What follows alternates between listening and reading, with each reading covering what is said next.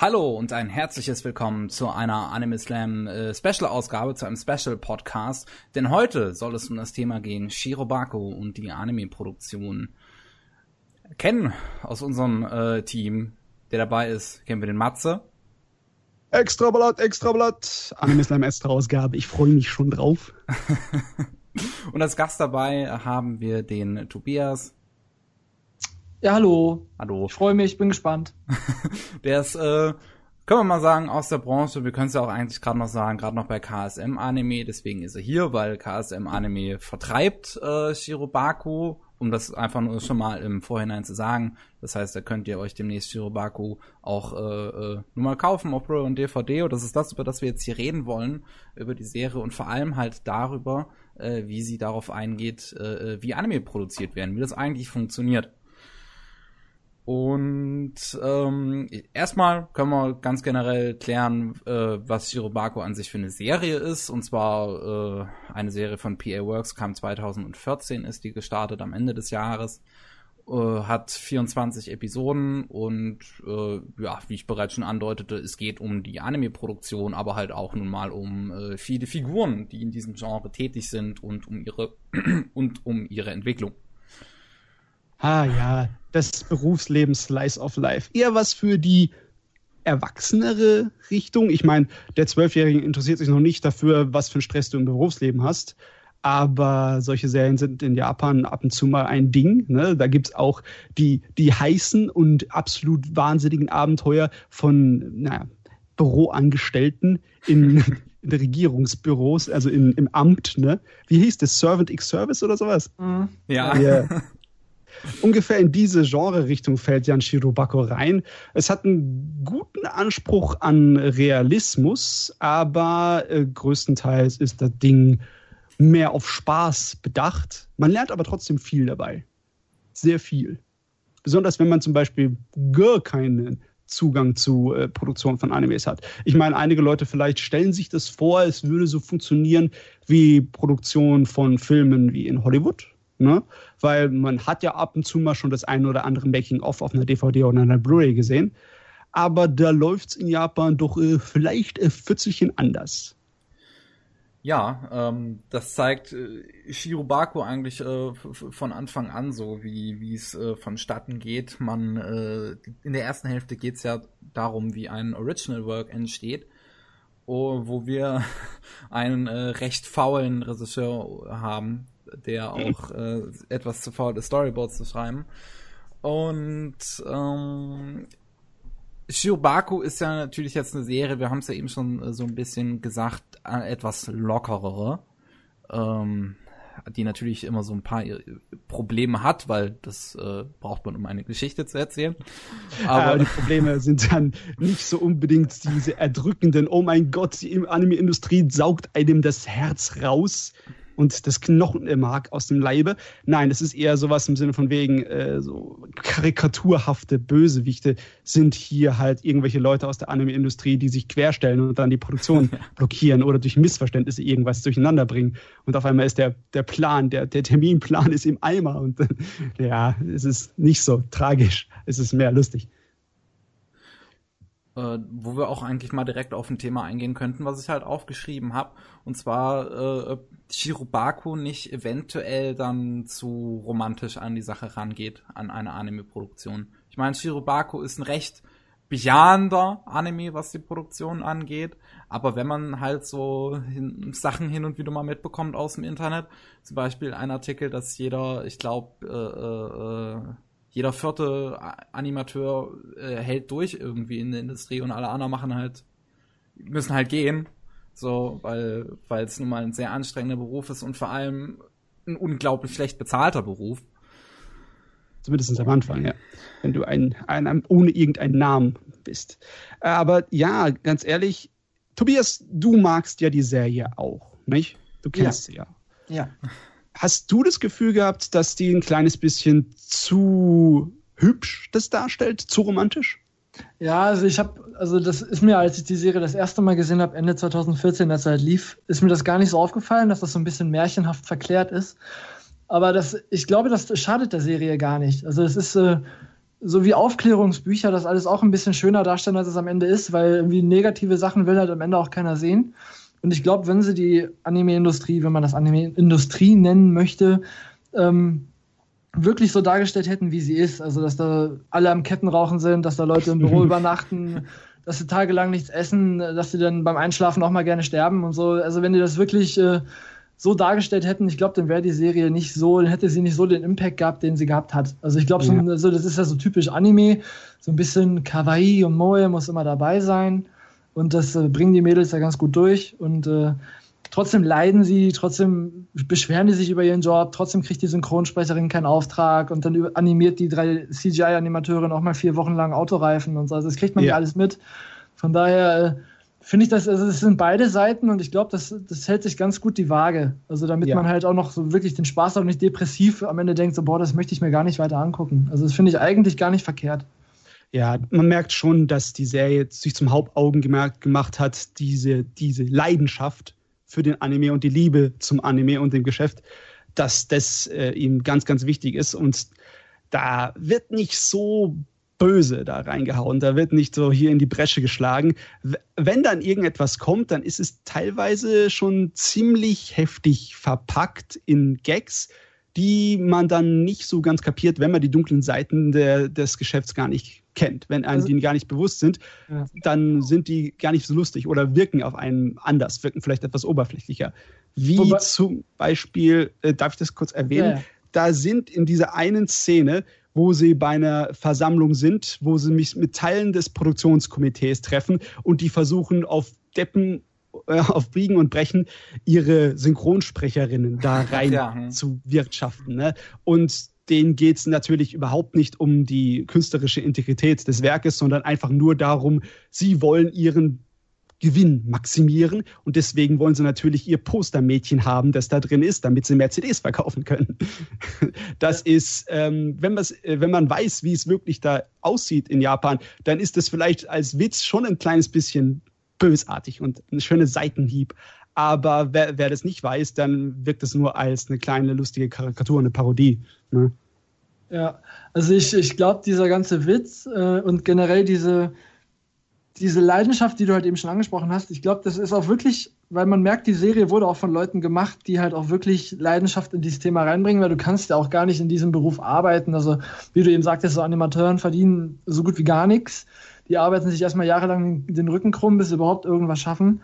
Und ich glaube, ohne irgendwie Engagement, Leidenschaft und auch wirklich Interesse an dem Ding kannst du das auch gar nicht langfristig durchziehen. Wenn du das nur machen willst, um irgendwie einen Namen zu machen oder wirklich dann später vielleicht mal schnelles Geld zu verdienen, dann bist du da auch, glaube ich, ziemlich falsch. Also es müssen dann auch schon kleine Nerds sein, die da drin sind, die da auch ein bisschen mit einer rosa-roten Brille in dieser ganzen Szene arbeiten. Ja. Und von daher ist das vielleicht schon wieder fast realitätsnäher, als, hätte man, als, hätte, als man hätte es gar nicht realitätsnäher machen können. Dass das so kleine rosa-rote verbrüllte Nerds da sind in der Szene, die sich dann einfach quasi versklaven lassen von irgendwelchen Verlagen oder Musiklabels, die da halt ihre Sachen reindrücken wollen. Ja. Aber das ist ja schon eine, also ich, ich wir, wir weichen schon ein kleines bisschen ab, aber ich finde es gut. Das bringt mich auf die Idee. Abweichen finde ich jetzt, aber okay. Mach, mach weiter. Die, ähm, die Produktionslandschaft in Japan bei den Animes ist ja schon ein bisschen anders, als man das zum Beispiel von Hollywood kennt. Wenn man da die Geldgeber hat, die sind öfters eher der Meinung, so im Sinne von wegen, solange unsere Profite stimmen, ist alles in Ordnung. Und halten sich ziemlich weit raus aus dem ähm, künstlerischen, aus dem kreativen Bereich. Animes kriegen viel weniger dazwischen gefunkt, als zum Beispiel in Hollywood viele Blockbuster das von den Produzenten oder Produktionsfirmen bekommen wo der Regisseur dann äh, teilweise giftigste Kriege mit denen ausführt und teilweise dann auch abgesetzt wird, manchmal bei einigen Produktionen.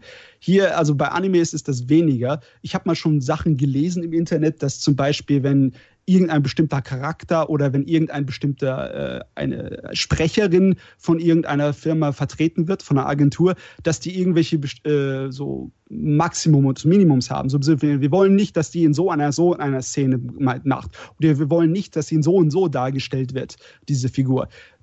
Aber das ist meistens schon das, das, die größte Einflussnahme. Größtenteils halten die sich raus, was ja für den Fan für den Verbraucher richtig toll ist, weil äh, man kriegt diese kreative Vision größtenteils ungeschminkt ab.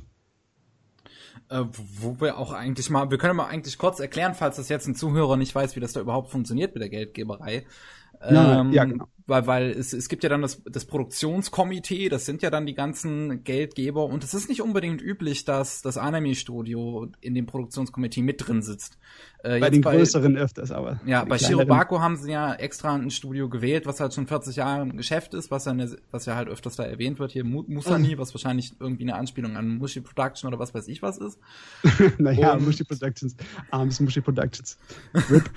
und ähm, nun äh, äh, die sitzen ja mit in, dann im, im Komitee drin und haben da halt mit ein Wort. Aber wie gesagt, das ist nicht unbedingt üblich, gerade bei kleinen Studios und gerade in den letzten Jahren haben sich ja nun mal viele kleine Studios noch mit äh, etabliert.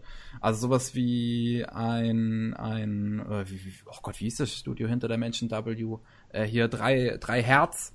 Äh, ja, die mh, sitzen dann zum Beispiel nicht unbedingt im Komitee mit drin und müssen halt die Entscheidungen, die dann da getroffen werden, quasi hinnehmen.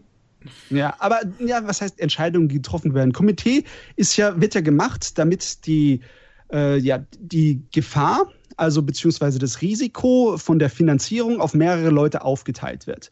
Und das ist generell so gemacht, wenn du irgendein Werk hast, das du zum Anime machen willst, sagen wir ein Manga-Werk, dann hast du da natürlich auf der einen Seite im Komitee sitzt dann der Verlag, der den Manga rausgibt. Der will, dass der Anime gemacht wird, damit die Manga-Verkaufszahlen dadurch an gekurbelt werden. Ne? Gute Werbung. Und da gibt er natürlich ein Batzen Geld dazu. Und der sorgt auch dafür, dass alles, was man an Mehrwert, also an Mehrverkaufszahlen des Mangas, das tun natürlich bei dem behalten. Da wird dann nichts generell an die anderen abgegeben. Genauso hast du jemanden fürs Merchandising, der dann äh, zum Beispiel bei einer Mecha-Serie die, die Plastikfigürchen oder die Roboter und etc. baut. Der übernimmt die Seite und vermarktet das und kann dort dafür den ganzen Gewinn abstreichen äh, davon sieht das Studio dann zum Beispiel dann auch nichts. Und, äh, also nur mal ganz kurz. Rein theoretisch kann es so laufen, aber also, die, also es wird dann ganzen, aufgeteilt. Die ganzen Unter ja, eben aufgeteilt. Die ganzen Unternehmen, die im Komitee sitzen, kriegen schon anhand ihrer Anteile auch ihren Teil von den Verkäufen vom Anime ab. Also ein Merchandise-Unternehmen kriegt nicht nur die Merchandise-Einnahmen, die kriegt dann auch, also ich, wenn die an Stelle 4 vom Komitee stehen, kriegen die halt den viertgrößten Teil vom Gewinn dieser Serie. Sei es durch mhm. Fernsehwerbung, sei es durch Blu-ray, sei es durch irgendwas anderes, Auslandsverkäufe, die kriegen da schon ihren Teil ab. Den Merchandise-Teil ist dann halt oben drauf. Also die bringen dann ja eher, also die sind ja im Komitee, um quasi die Expertise auch mit reinzubringen. Also jetzt, ja. wenn äh, ein Bandai in, im Komitee sitzt, aber mit der Serie an sich nichts zu tun hat, machen die halt dann ihre, ihre Figuren da draus oder ihre Plamodels da und dann ähm, kriegen die halt da noch ihre Expertise mit rein und wissen die, vielleicht funken die, wenn die da, wie bei Gundam jetzt, vielleicht funken die doch mal dazwischen so vom Design her so, wie man das umsetzen könnte, da tauschen die sich schon aus. Also die haben da ja auch jahrelang Erfahrung in diesem Bereich. Und natürlich maximieren die halt jeder ihren Bereich, aber kriegen dann halt natürlich auch jeder sein Stück vom Kuchen ab, weil sonst hätten sie ja da kein Geld reingegeben. Die zahlen ja, ja nicht, die geben ja nicht nur Produktionsbudget, um dann am Ende einfach Merchandise dazu zu machen, die hätten ja auch am Ende auch einfach eine Merchandise-Lizenz kaufen können. Ja. Aber die, die wollen dann schon halt, dass von dem, von dem Universum, das eventuell dann auf Hoffen aller Komiteemitglieder groß wird, dann halt auch dementsprechend ein großes Stück vom Kuchen ab. Ja. Also das ist dann ja, wie gesagt, Risikominimierung und dann halt äh, am Ende Risikominimierung in der Produktion und Gewinnmaximierung am Ende aus dem Universum heraus. Ja. Und äh, so läuft das dann. Ist dann halt auch nur alles eine Geldmaschine das System war halt schon eine kleine Hilfestellung. Es war wirklich eine Art von Rettung dann am Anfang der 90er Jahre, nachdem die Blase in Japan geplatzt ist, die Wirtschaftsblase mit den äh, unglaublichen, die Luft schnellenden äh, Preisen für Wohnungen und, und solchen Zeugs. Davor hat man öfters so kleine risikoartige Sachen gemacht, dass man UVAs produziert hat für den Videomarkt. Das hat noch gut funktioniert, dass man äh, da nicht unbedingt ja, direkt sich groß absichern musste und trotzdem einen kleinen, feinen Profit rausschlagen konnte. Aber dann in den 90ern wurde es immer öfters so auf Nummer sicher gegangen. Und im Endeffekt, das System ist ja von der Idee wunderbar. Nur man hat halt öfters mal, besonders heute, das Problem, dass die Verteilung der Gewinne nicht so günstig ist, dann zu, äh, was die Studios und was die kreativen Köpfe angeht. Also das da habe ich, da kam gestern oder heute sogar auf Anime News Network Heil ähm, ein Artikel, wo ja, da gab es ja dann bei NHK auch so eine Reportage über die Anime-Industrie, ja. was lief da schlecht und was lief da gut. Und da hat sich dann ja ein Regisseur auch zu geäußert, dass da einiges auch ein bisschen falsch dargestellt wurde. Ähm, er meinte, natürlich sind Anime teurer als eine Hollywood-Produktion, wenn man das jetzt vergleichen möchte, so was Budgeteinsatz angeht und was generell diese ganze Komiteegedanke angeht, sind Anime schon sehr, sehr teuer zu produzieren im Vergleich zu einer Hollywood-Serie. Aber bei einem Anime arbeiten auch einfach mal, so meinte er, so im Schnitt 200 äh, Leute mit. Sei es von jedem Animator, von Regisseuren, von Episodenregisseuren, vom Soundtrack-Menschen. Das sind ja hunderte Leute, die da mitmachen. Und ja. ob du dann 100.000 auf 200 aufteilst oder 100.000 auf 5, ist ein Unterschied. Ja, Und, äh, definitiv. Das, das, deswegen meinte er so, äh, an sich ist das schon, dass eigentlich Anime ist schon genug Geld drin, aber es sind halt zu viele Parteien müssen damit beeinflusst, also sind mit beeinflusst in dieser Produktion. Und wenn man generell das ganze System nicht ändert, geht es auch, geht auch das nicht zu ändern, weil Anime ist eigentlich schon teuer und noch teurer geht halt nicht. Noch mehr abgeben geht auch, also weil jeder gibt ja, also wenn ich schon ein gewisses Niveau habe, gibt ja gerne, gibt ja keiner freiwillig ein Stück weiter wieder ab. Von daher äh, meinte ja, er, so, dann, dann müssen die Studios sich irgendwie reformieren, ein neues System gefunden werden oder irgendwie, ein, irgendwie halt eine Reformation des Systems stattfinden. Weil sonst doktert man, also diese ganze Sache Anime ist tot, also dieses Zitat Anime ist tot oder Anime-Industrie nee. ist tot, das ist ja schon auch schon seit weiß ich wie vielen Jahrzehnten schwirrt das ja schon rum. Und trotzdem ja. werden ja, und trotzdem werden es ja immer mehr Anime und es werden immer mehr Studios und es werden sogar auch hier immer mehr Publisher und es gibt ja immer mehr Wege. Also da, da, ist der Westen schneller. Also halt in Japan ist Anime-Streaming so gut wie noch gar kein Thema. Oh, Und, ja. äh, also von daher, das ist, äh, also jetzt hier so Crunchyroll oder jetzt ist auch Anime on Demand, dieses ganze Zeug, das spielt in Japan so gut wie keine Rolle, weil das halt alles im Fernsehen läuft. Und entweder konsumiert man es da, man leitet sich später und die Hardcore-Freaks kaufen es dann auch später. Aber halt, solange sich da nichts ändert oder halt generell aus diesem, diesem ganzen Vertriebsweg oder Konsumierungs, an der ganzen Konsumierungskette von Anime nichts ändert, wird sich auch in dem System nichts ändern. Und da müssen dann, da sind dann auch wieder unten die Konsumenten selbst am, am Hebel also halt, äh, wenn die da halt andere Formen verlangen, dann werden noch andere Formen gemacht, aber solange es so funktioniert, warum nicht weitermachen? Ja, diese ganzen Twitter-Aussagen von dem Takamatsu, diesem Mobile Suit Gundam Wing-Regisseur, der hat auch bei Ginterma ja. und allem möglichen gemacht, die haben im Internet ganz schön viel Aufsehen erregt.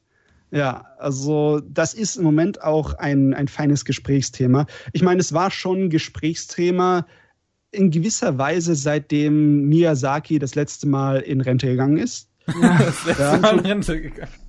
Da haben schon viele gesagt, äh, Anime Das vorerst letzte Mal, ja. das vorerst letzte Mal. Ist er schon wieder aus dem Weg da raus? Ja, nee, ist er schon wieder raus. er ist er schon wieder raus, ja. Ähm, also man sieht es auch sehr schön in Shirobako, wie viele verschiedene Leute da dabei sind. Alleine für die Aufnahmen für den Ton ist ein ganz eigenes Studio, eine ganz eigene Firma, die das alles übernimmt. Dann natürlich für bestimmte Sachen, die nach draußen gebracht werden, die outgesourced werden. Da manche Leute machen das für die digitale Sache, einige machen das für das gesamte filmische. Das wird teilweise dann nicht unbedingt im Haus gemacht vom Studio, sondern das wird, äh, ja, also das fertig schneiden und fertig kompositieren. Äh, wie heißt, wie heißt es nochmal? Mir komponieren. Komponieren? War es komponieren? Ich also glaube, Zusammensetzen ja. der Bilder am Schnittprogramm mit digitaler Technologie. Das ist teilweise dann auch noch von einer anderen Firma genommen und so weiter und so weiter. Also da kann dann, also wenn man es dann komplett zählt, jede Firma und jede äh, Anzahl von Leuten, die dabei sind, dann kann man auf viele hundert kommen für einen Anime. Viele hundert ja, Personen, ja. die dann. Aber man muss sich ja nur mal die Namen angucken, die beim Opening und Ending da durchschwirren. Das sind ja nicht wenige. das ja, stimmt, ja. Sind, sind da auch ab und an mal koreanische oder vietnamesische Namen dabei. Also das sind ja, das ist ja schon ein, ein, ein Industriezweig, der ganz Asien beschäftigt. Ja, du, äh, äh, einige von meinen alten, lieblichen, lieblichen alten OVAs, die haben dann am Ende dann Credits, dann ist die Hälfte da in Koreanisch. Und ne, das sind halt die äh, Leute, an denen die, die Zwischenanimationen hingeschickt werden. Der Hammer ist das. Also die das Zwischenanimation hat mich auch immer fasziniert, so ein bisschen eigentlich in Shirobako, wie, wie die das allgemein dargestellt haben. Weil die ja teilweise so viele Leute haben und dann hast du halt einfach nur Leute, die quasi die Zwischenbilder einfach nur nur zeichnen. Ja. Das Leute, die machen quasi die wichtigen Szenen und Leute, die machen die Szenen dazwischen. Ja, die, ja. die In-Between-Animator sind ja auch quasi die Berufseinsteiger. Also mhm. die kriegen, die kriegen ja noch nicht die Keyframes, die kriegen ja nur die, die In-Betweens. Und da, da trainieren die dann dran. Und das ist ja auch das Problem. Also die kriegen ja auch nur pro Bild gewissen Betrag und je nachdem, mhm. wenn du halt Anfänger bist und dann je nachdem, wie anspruchsvoll das auch animiert sein soll am Ende, kommst du halt auf nicht viele Bilder und dann arbeiten die sich halt den, den, den Buckel rund. Ne? Ja, man und da springen dann auch, da springen dann auch mal welche vom Dach oder so. Halt, ne? also in, in Shirobako wird es nie wirklich mit Zahlen so unterlegt. Man bekommt den generellen Eindruck, unter was für ein Druck oder was für eine Arbeitslast die Leute stehen aber so direkt gesagt, was, äh, was schnell ist oder was viel ist oder was zu wenig, das kriegt man halt nicht. Und man weiß, wird, wird natürlich auch nicht gesagt, wie viele Leute bezahlt werden oder wie viel ein Anime kostet genau. Das ist in Shirobako meistens so ein bisschen außen vor. Das können wir ganz kurz beleuchten. Zumindest ich habe mal so, so grob überschlagene Sachen gesehen und ich habe auch ältere irgendwie so legendäre Geschichten gehört, von wegen, was für irgendwelche für Animateure für, für Monsterleistungen von sich geben können.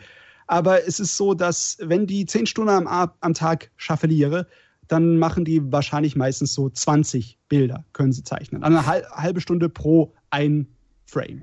Da sind die aber schon sehr, sehr langsam. Also ne, im Schnitt sagen sie ja, die kriegen schon 10 pro Stunde hin. 10 pro Stunde, das wäre arg viel. Ich meine, bei 20 pro Tag bist du bei 400 pro Monat. Und ab 500 pro Monat giltst du als gut, habe ich gehört. Und richtig gut giltst du ab 1000 pro Monat. Ja, ja, also, aber halt, äh, deswegen, vielleicht habe ich da auch schon Profi, Profi-Aussagen gehört. Aber halt, äh, also pro, pro, pro, halbe Stunde ein Bild ist schon sehr, sehr langsam. Also von dem, was ich so gelesen habe.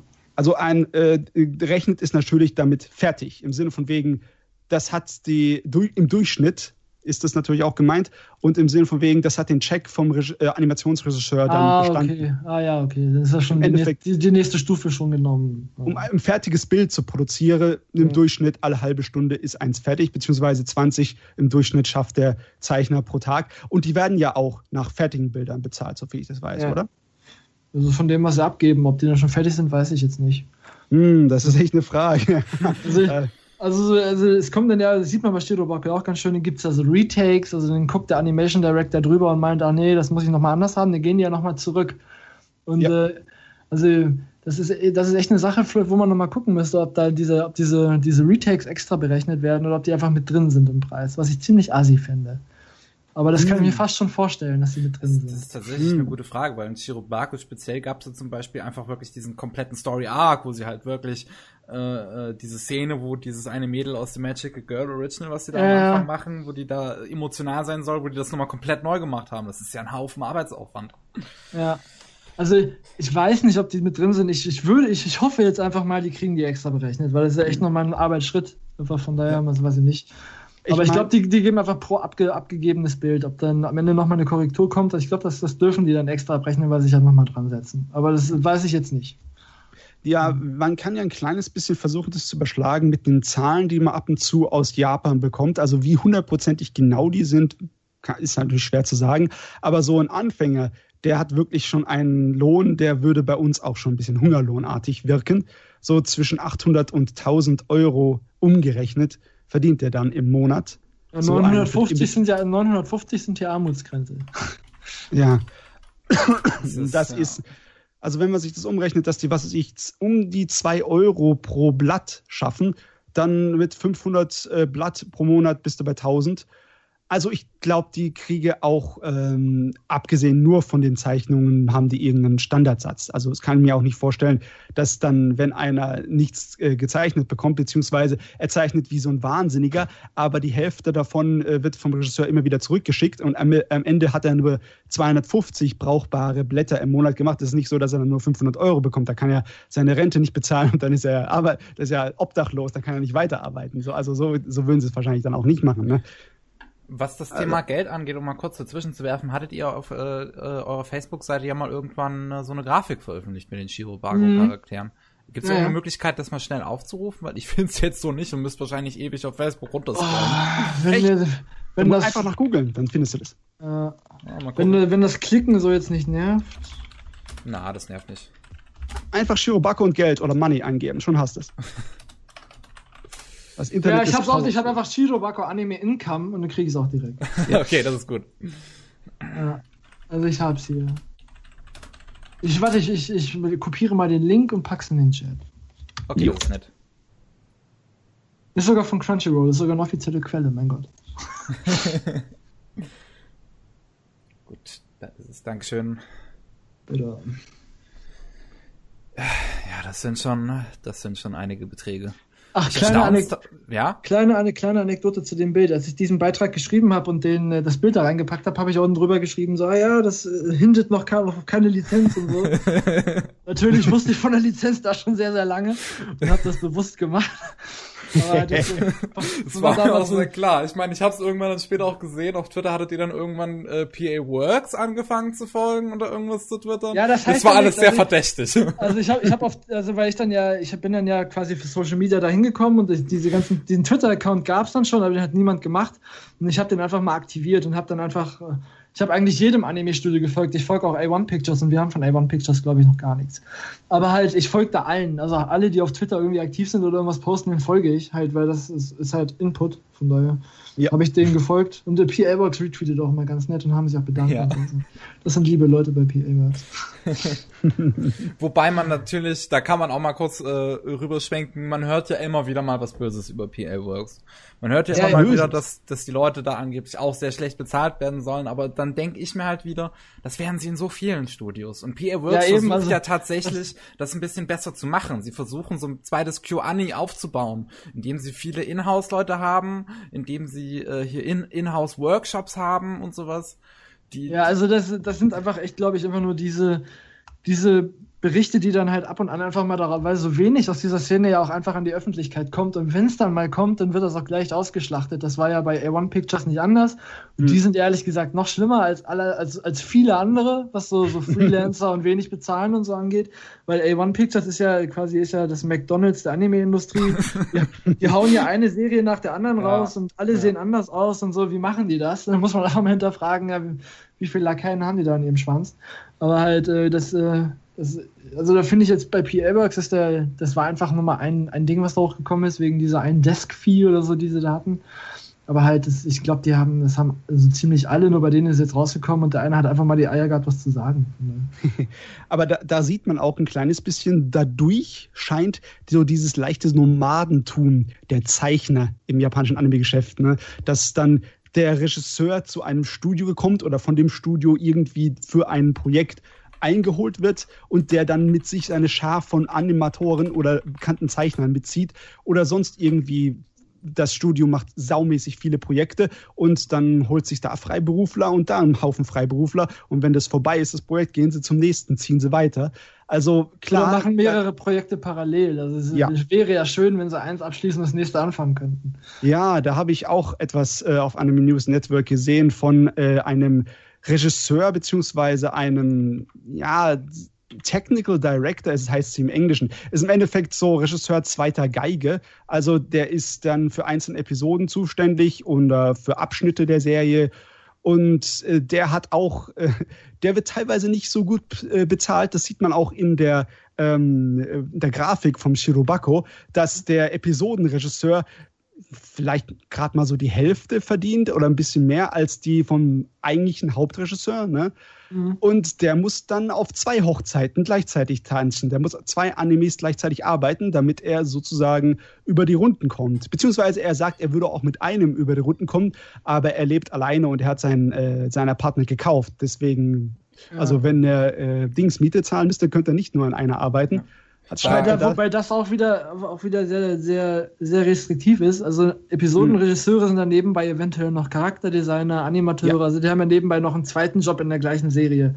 Von daher, also das ist jetzt wahrscheinlich nur auf diesen einen Bereich. Genau. Also wenn du es hier auch siehst, so Chief Animator bei dieser Grafik ist eventuell auch der Charakterdesigner. Also der kriegt dann nochmal oben drauf. Ja. Dann, äh, der Serious Director ist eventuell noch Storyboarder und was nicht noch alles. Also die, die verdienen ja nicht nur durch diesen einen Berufs, durch diese eine Bezeichnung, die sie halt haben. Wenn du jetzt bei Anime News Network oder auch bei MyAnimeList in, den, in der Staff guckst und äh, was, wie viele Leute einfach mehrere Positionen einnehmen. Da, also von daher, ich glaube, das, äh, das muss man dann, das ist zwar ganz schön, die Grafik, um das einfach mal zu sehen im Schnitt, aber ich glaube, da kannst du immer noch ein bisschen oben drauf rechnen, bis auf vielleicht bei diesen ersten drei Positionen, na, bei den ersten vier Positionen. Ja. Bei den anderen kannst du da halt immer noch irgendwie ein Stück weit draufrechnen. Also, ja, das ist natürlich wichtig zu wissen und es zeigt noch mehr dieses gewisse Nomadentum. Ne? Ja. Es ist nicht so, da, nicht nur so, dass sie von Studio zu Studio wandern oder beziehungsweise von, von Projekt zu Projekt, halt. sondern auch von Sitz zu Sitz, ne? von, von Rolle zu Rolle. Ja, die eierlegende wollen mich so einfach. Aber echt. alles. Ja. Ja, äh, ich wollte eben irgendwas anfangen, aber das habe ich schon wieder vergessen. Ach genau, oh. wo wir beim Thema Epis Episoden-Director waren, ähm, gibt's gibt's ja auch so ein äh, kleines Beispiel in Shirobako, wo sie einen Episode-Director von außerhalb hatten, und zwar von einem Studio namens Titanic. Mhm. Und der total überfordert war, weil er irgendwie an vier Serien gleichzeitig arbeiten musste. Und äh, deswegen äh, ein paar Probleme bekam.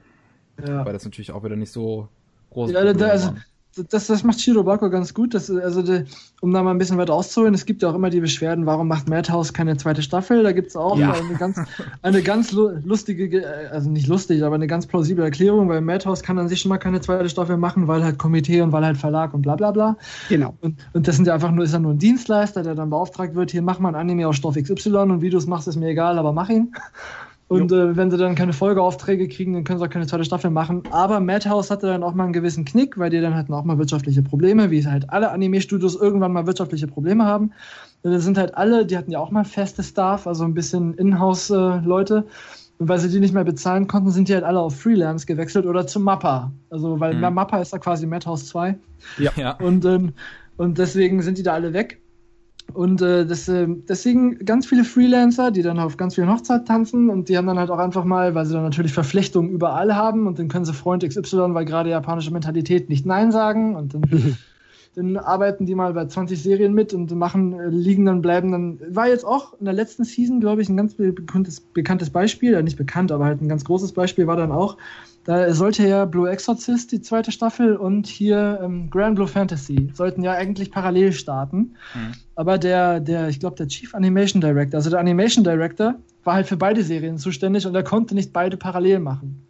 Und weil der halt schon ein bisschen bekannter war, konnte er sagen, ja, nee, ich mache jetzt die Serie zuerst und dann die andere später. Und deswegen ist Grand Blue ein bisschen später gekommen.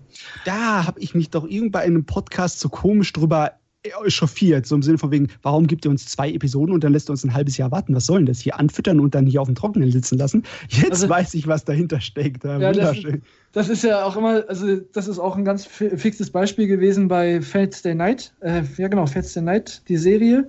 Mhm. Die, die Synchronaufnahmen und die Rohanimationen waren schon zwei Jahre, bevor die erste Folge gekommen ist, überhaupt oh. fertig.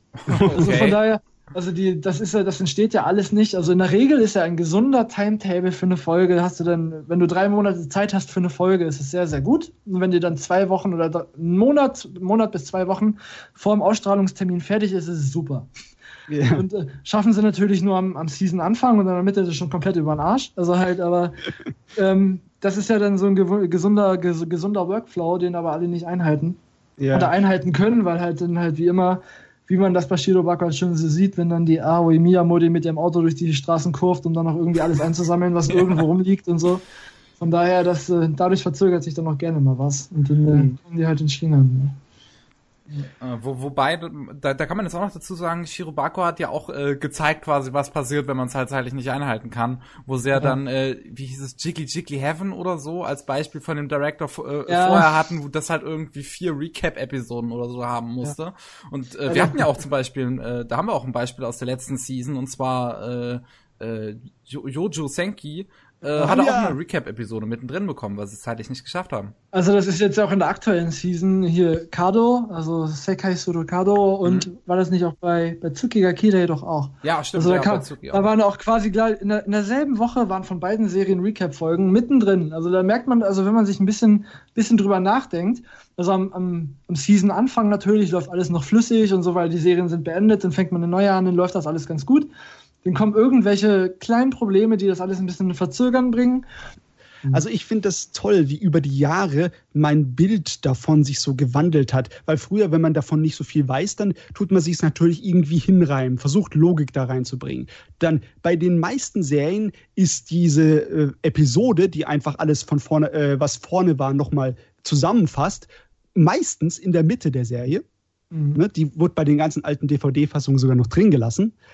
Ähm, äh, und dann denkt man sich, ja klar, okay, das läuft halt, lief halt in Japan über, über Monate im Fernsehen und die Leute können sich das alles nicht merken. Also ist in der Mitte eine Zusammenfassungsepisode. Ja, kann man, kann man irgendwie nachvollziehen. Hat man sich das so logisch hingebaut. Dann hat man natürlich das nicht gewusst, dass die da auf Biegen und Brechen versuchen, ihren Zeitplan durchzujagen. In Shirobako wird es ja dann wunderbar unterhaltsam dramatisiert, ne? wenn man dann so eine halbe Stunde vor Sendungsbeginn noch mit der Kassette am äh, Studio ankommt.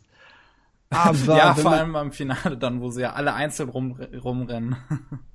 Ja, es ist der Wahnsinn, sich vorzustellen, dass dieses Chaos, also wenn man sich anguckt, dann wirkt es schon wie ein unglaubliches, gefährliches Chaos, wie eine Lawine, die in alle Richtungen gleichzeitig sich ausbreitet ja. und ab und zu mal einen Schluck auf hat, dass das so gut funktioniert. Ich meine, man bekommt den Eindruck, Eindruck bekommen, dass das ganze Anime-Geschäft eine wohlgeühlte Maschine ist. So viel, wie da produziert wird. Und klar, Anime sind teuer, aber wenn man sich überlegt für die Menge an Qualität, was die da an Unterhaltung bilden, äh, bieten, wenn du dir es vergleichst zu anderen Filmen und Fernsehserien aus dem amerikanischen Bereich oder zu Computerspielen, ähm, für eine Produktionskosten von irgendwie zwei, ah, okay, zwei ist vielleicht wenig, aber sagen wir drei bis fünf Millionen pro zwölf Episoden.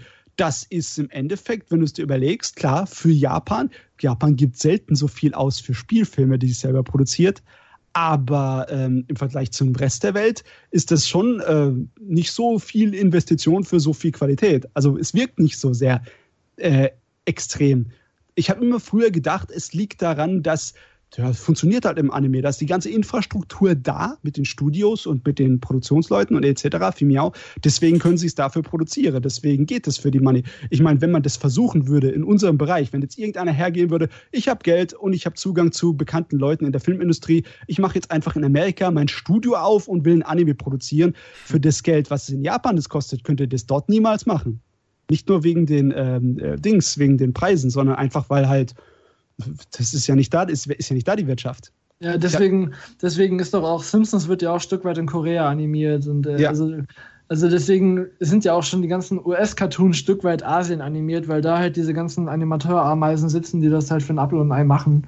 Und dann sich auch gerne mal zehn Stunden da rumplacken für so eine, für so eine Szene. Früher, ja, früher als kleines Kind hat mich das immer so irritiert. Ich fand es immer so komisch. Dann in den ganzen äh, 80er Jahre Spielzeug-Zeichentrickserien mit viel Action, was du da halt hattest, wie, wie, äh, wie heißt es nochmal, Mask oder G.I. Joe oder diese ganzen amerikanischen Action-Dinger, Galaxy Rangers und so, die wurden ja größtenteils in Japan animiert, von meistens war ein Studio namens TMS Entertainment da hinten dran. Ja. Und das dann, wenn du dann im Abspann auf dem Fernseher dann irgendwie so japanischen Namen gelesen hast, dann fandest du es auch irgendwie so, wow, voll viele Japaner arbeiten in Amerika. Wusste ich gar nicht. also das, das habe ich mir nie gedacht, mir waren die Namen am Ende völlig wurscht, da habe ich gar nicht drüber nachgedacht. Aber das ist ja auch bei unseren Serien so hier, hier diese typischen Beispiele, Maya, oder Heidi und so. Es sind ja auch alles deutsche Produktionen oder halt europäische Benelux-Produktionen gewesen, die dann halt nach Asien ausgelagert wurden, weil es halt billiger ist da. Beziehungsweise, das war ja fast schon, das war ja noch richtige Co-Produktionen mit Japan dann teilweise. Ja, da haben die, da, da, da, wir haben das Geld, also wir, quasi Europa hat das Geld gegeben und ja, Japan hat animiert. Mhm. Aber also, diese ähnliche Co-Produktion macht Crunchyroll jetzt ja auch, weiß ich, die mhm. sitzen mhm. auch in Produktionskomitees drin und stecken da das Geld rein mhm. und äh, ist auch eine Co-Produktion, aber es hat nur ein Geld geben. Ja. ja. Oder wie jetzt bei der Rote Schildkröte da, es ist ja auch ein französischer Geldgeber, ist trotzdem Anime. Und, oder Shelter, das ist ein Anime, aber es hat ein Amerikaner gestoryboardet. Also es mhm. ist also das sind ja auch immer harte Diskussionen, was ist ja, jetzt Anime und da, was nicht und so. Da gab es ja auf dem äh, Reddit, äh, von ja. Anime Reddit, diese, diese scharfe Diskussion, wo der, der, der Shelter Thread einfach rausgenommen wurde, weil sie sagten, das, es ist nicht für Japan produziert. das, fand ich so, das fand ich so peinlich. Also ja. das ist, äh, da, da, hätte ich die Leute einfach am liebsten so einen Shell an, an Nacken, keine Ahnung. Nee, Aber ne, also da hätte man, könnte man jeden Ghibli-Film, ist dann kein Anime, weil wie, naja, was soll's. Anderes Thema. Ja. Nee, also da, da könnte man einen extra Podcast drüber machen, ab wann ein Anime Anime ist oder was, was überhaupt als Anime bezeichnet werden dürfte.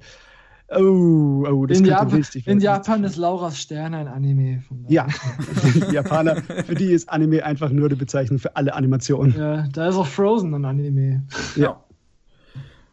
Shay ist es, wenn was? man keine hm. bösartigen Unterschiede macht. Wenn man nicht diskriminiert, ne?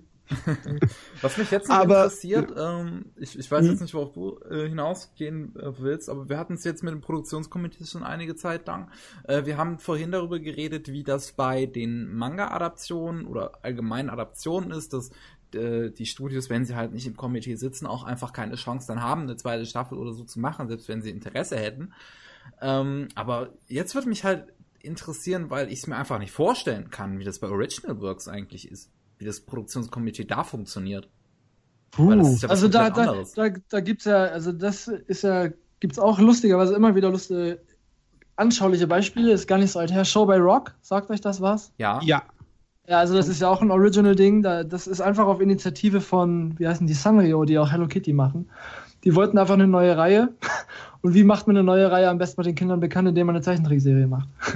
Und dann äh, geht man halt als Sanrio, die sind in Japan jetzt auch nicht unbedingt klein, geht man halt irgendwo hin äh, zu seinen Geschäftspartnern, sei es ein, auch ein Verlag, weil Hello Kitty gibt es ja auch Comics, gibt es auch Magazine, gibt es auch Mangas zur Not. Dann geht man zu einem Musiklabel, weil man kennt die ja auch, weil Hello Kitty hat da vielleicht auch mal Musik gebraucht für eine Werbung oder so. Dann sammelt man die zusammen und sucht sich dann halt ein Studio, das das macht. Und dann, äh, also es ist halt immer irgendein, also wenn es jetzt nicht auf einer Manga-Vorlage basiert, wo dann ein Verlag die Initiative ergreift, dann macht es halt, weiß ich, der Merchandiser, dann macht es im Sinne von bei Macros oder bei Love Life, macht es halt äh, Musiklabel oder was auch immer. Und äh, jetzt gab es ja auch, wo waren das? Ähm, ach ja, genau, bei Original Works generell jetzt. Also wenn das einfach nur Ideen von, von Regisseuren sind oder von Storyboardern oder von wem was auch immer, das, das sind dann so Fälle, wo dann die Produktionsstudios, wo dann die Animationsstudios das Komitee leiten und dann sich halt ihre Leute suchen, also mit denen sie schon vorher Animes gemacht haben. Ah, okay. Mhm. mhm. Also dann kann da trotzdem, also bei einem Original Work nehmen wir jetzt, was ich, was können wir denn mal nehmen? Äh, äh, mir würde jetzt Flipflappers spontan einfallen oder halt auch Shirobako, weil es ist ja auch Ja, aber Shi Shirobako ist dahingehend schlechtes. Also Flipflappers vielleicht, das weiß ich jetzt nicht, aber nehmen wir mal Flipflappers, es äh, macht oder dann ein Little ja, Witch Academia? Ja, ja oder die Triggerwerke sind ja auch Originals, ja. Ja, genau, das, ja, genau, die vielleicht noch eher wegen Killer Kill. Ja, genau, Killer Kill, nennen wir Killer Kill. Ähm, ja, Trigger hat die Idee, ist äh, Inizi Initiierungswerk, ja, damit gründen wir unser Studio, bla bla bla. Die Leute kennen sich alle von Gainax und äh, mhm. äh, die kennen die ganzen Geschäftskontakte von Gainax. Dann wird mal angefragt, ja, hier, wir haben eine neue Idee, würden wir so und so machen. Dann pitchen die das, also wie jeder Dienstleister irgendwas pitcht, um den Auftrag zu kriegen. Und dann wird halt äh, bei diversen Produ Produzenten oder Produktionsfirmen vorstellig geworden, die wird die Idee vorgestellt und so sammeln sich dann am Ende halt die üblichen Verdächtigen und dann wird halt bei Killer Kill erst der Anime gemacht, dann kommt der Verlag, der vielleicht mitfinanziert, weil die Ideen durch, was weiß ich, Gurren Lagan oder von mir aus auch Neon Genesis noch, wenn sie den von daher kennen, ja, dann sagen wir, ihr macht gute Arbeit, wir haben Vertrauen in eure Serie, in eure Idee, dann finanzieren wir das mit, ist ein Verlag dabei, da sieht, oh, die Serie wird ein Erfolg ah, dann wird irgendein Mangaka, der gerade unbeschäftigt ist, aktiviert, macht da mal einen Manga zu. Dann äh, ist dann natürlich ein Musikverlag dabei oder Musiklabel dabei, die dann sagen, ja, das Ding braucht ja auch ein Opening, braucht auch einen Soundtrack, braucht auch eventuell Theme-Songs und dann, äh, wenn die da am Ende, wenn die Serie ein Erfolg wird, verkaufen die ihre CDs auch. Und so, das ist ja, es geht, das ist quasi immer dasselbe, das wird dann nur von hinten aufgezäunt, das Pferd. Ja. Ich kann mir vorstellen, dass so Originalwerke von Studios ziemlich gesund sind für die kreative Seite und für das Studio, was das Finanzielle also angeht. Also generell sind Anime, also das sieht man ja auch. Ist. Genau, ja, genau. Also das sieht man ja auch bei, bei Blood Blockade Battlefront, wenn wir mal eine Serie von uns nehmen wollen. Ja. Also die ist ja, ähm, also visuell ist die ziemlich geil gemacht. Auch Noragami ist das sind ja alles Bones-Serien. Mhm. Und äh, das sind ja auch alles auf Vorlage von Manga. Und äh, wenn du dir das anguckst und in, die Animateure haben ja schon Freiheiten. Also es ist ja nicht umsonst, mhm. dass manche Key-Animateure, also halt so wie, was wir bei Shirobako dann Schlüsselanimateure nennen, in der deutschen Synchro, wenn du da, wenn du die hast, die, die toben sich da schon aus. Das siehst du bei Naruto auch ganz gut. Also die bewegen sich da oder die Kämpfe die sehen ganz anders aus, als ein Manga ist, weil die das ja. einfach selbst, weil die das selbst interpretieren. Also generell ist Anime ein kreativ sehr gesunder Prozess, wenn der Stress nicht wäre. und von daher, also die nehmen sich da schon ihre Freiheiten und die werden denen ja auch gelassen, weil Anime ist ja, das ist ja wie immer, das ist auch wie eine Synchro, das ist wie eine Buchadaption, wie eine Manga-Adaption, das ist ja immer eine Neuinterpretierung eines Stoffes, der schon da ist. Mhm. Und wenn, wenn man halt, also das ist also ich persönlich finde es sehr, sehr langweilig in den meisten Fällen, wenn ich eine Anime-Serie, Anime sehe, so rum, wo jedes Bild genauso aussieht, wie ein Pendel im Manga aussieht. Also wenn die Perspektiven genauso sind, wie sie im Manga sind, wenn, wenn, wenn die Bewegungen oder die Kampfabläufe genauso sind, wie sie im Manga sind, ist dann brauche ich nicht unbedingt, gerade von so Action-Serien, brauche ich da nicht unbedingt ein Anime. Also halt, dann gibt mir der nicht mehr. Von daher finde ich da so die animatorische Freiheit, die sie sich daneben eigentlich schon ziemlich geil. Und an sich ist das, deswegen fasziniert mich das Thema ja auch, weil das einfach wirklich ein kreativ gesunder Prozess ist, wo die sich wirklich Gedanken machen, wie, wie animieren wir das jetzt wirklich für das Medium Anime, das halt ein bewegtes, visuell optisches Medium ist. Ja. Ähm, wie bewegen wir oder wie machen wir, setzen wir dieses eigentlich auf einem starren Papier, die, die starre Papiervorlage, wie setzen wir die in Bewegt genauso um, dass es eventuell besser wirkt, dass, dass es verständlicher wird, weil gerade bei Naruto sind ja viele Panels einfach total unverständlich, finde ich.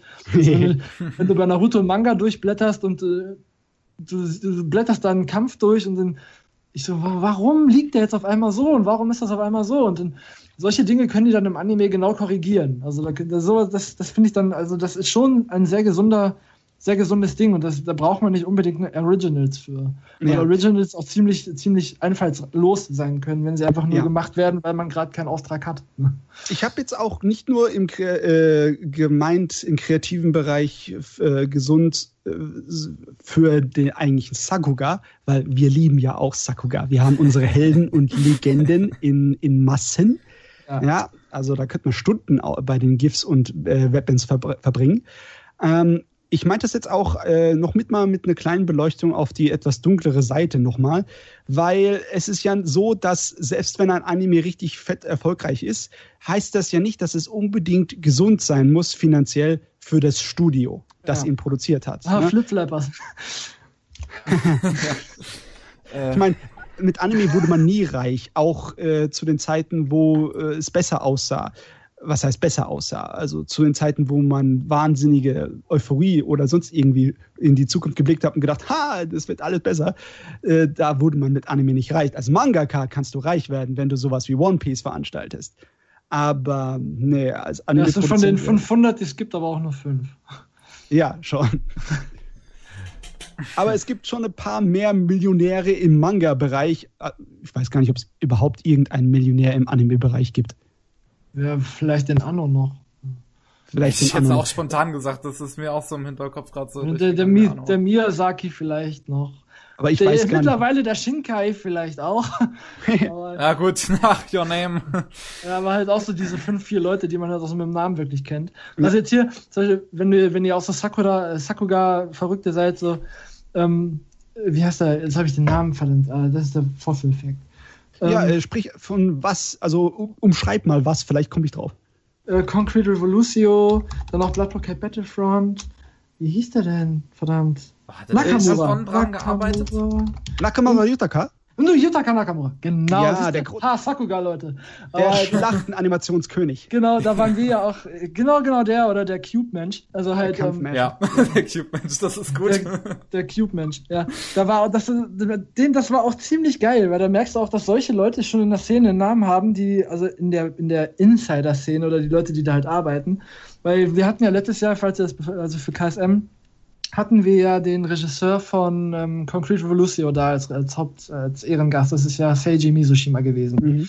Der hat auch Gundam Double O gemacht und das ist ja auch die, er verneint es zwar, aber wahrscheinlich die, die gemeinte Vorlage für den Regisseur in Shirobako.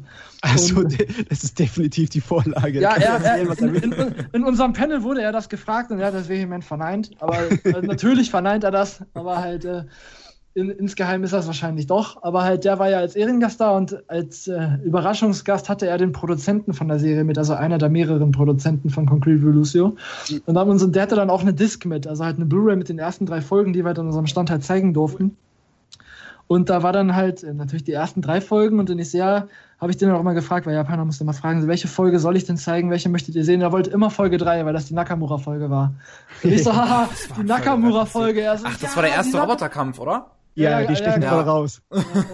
da meinte ich, da meinte ich dann noch so, ach, die Nakamura-Folge. So, ah, du kennst den? Ja, natürlich kenne ich den.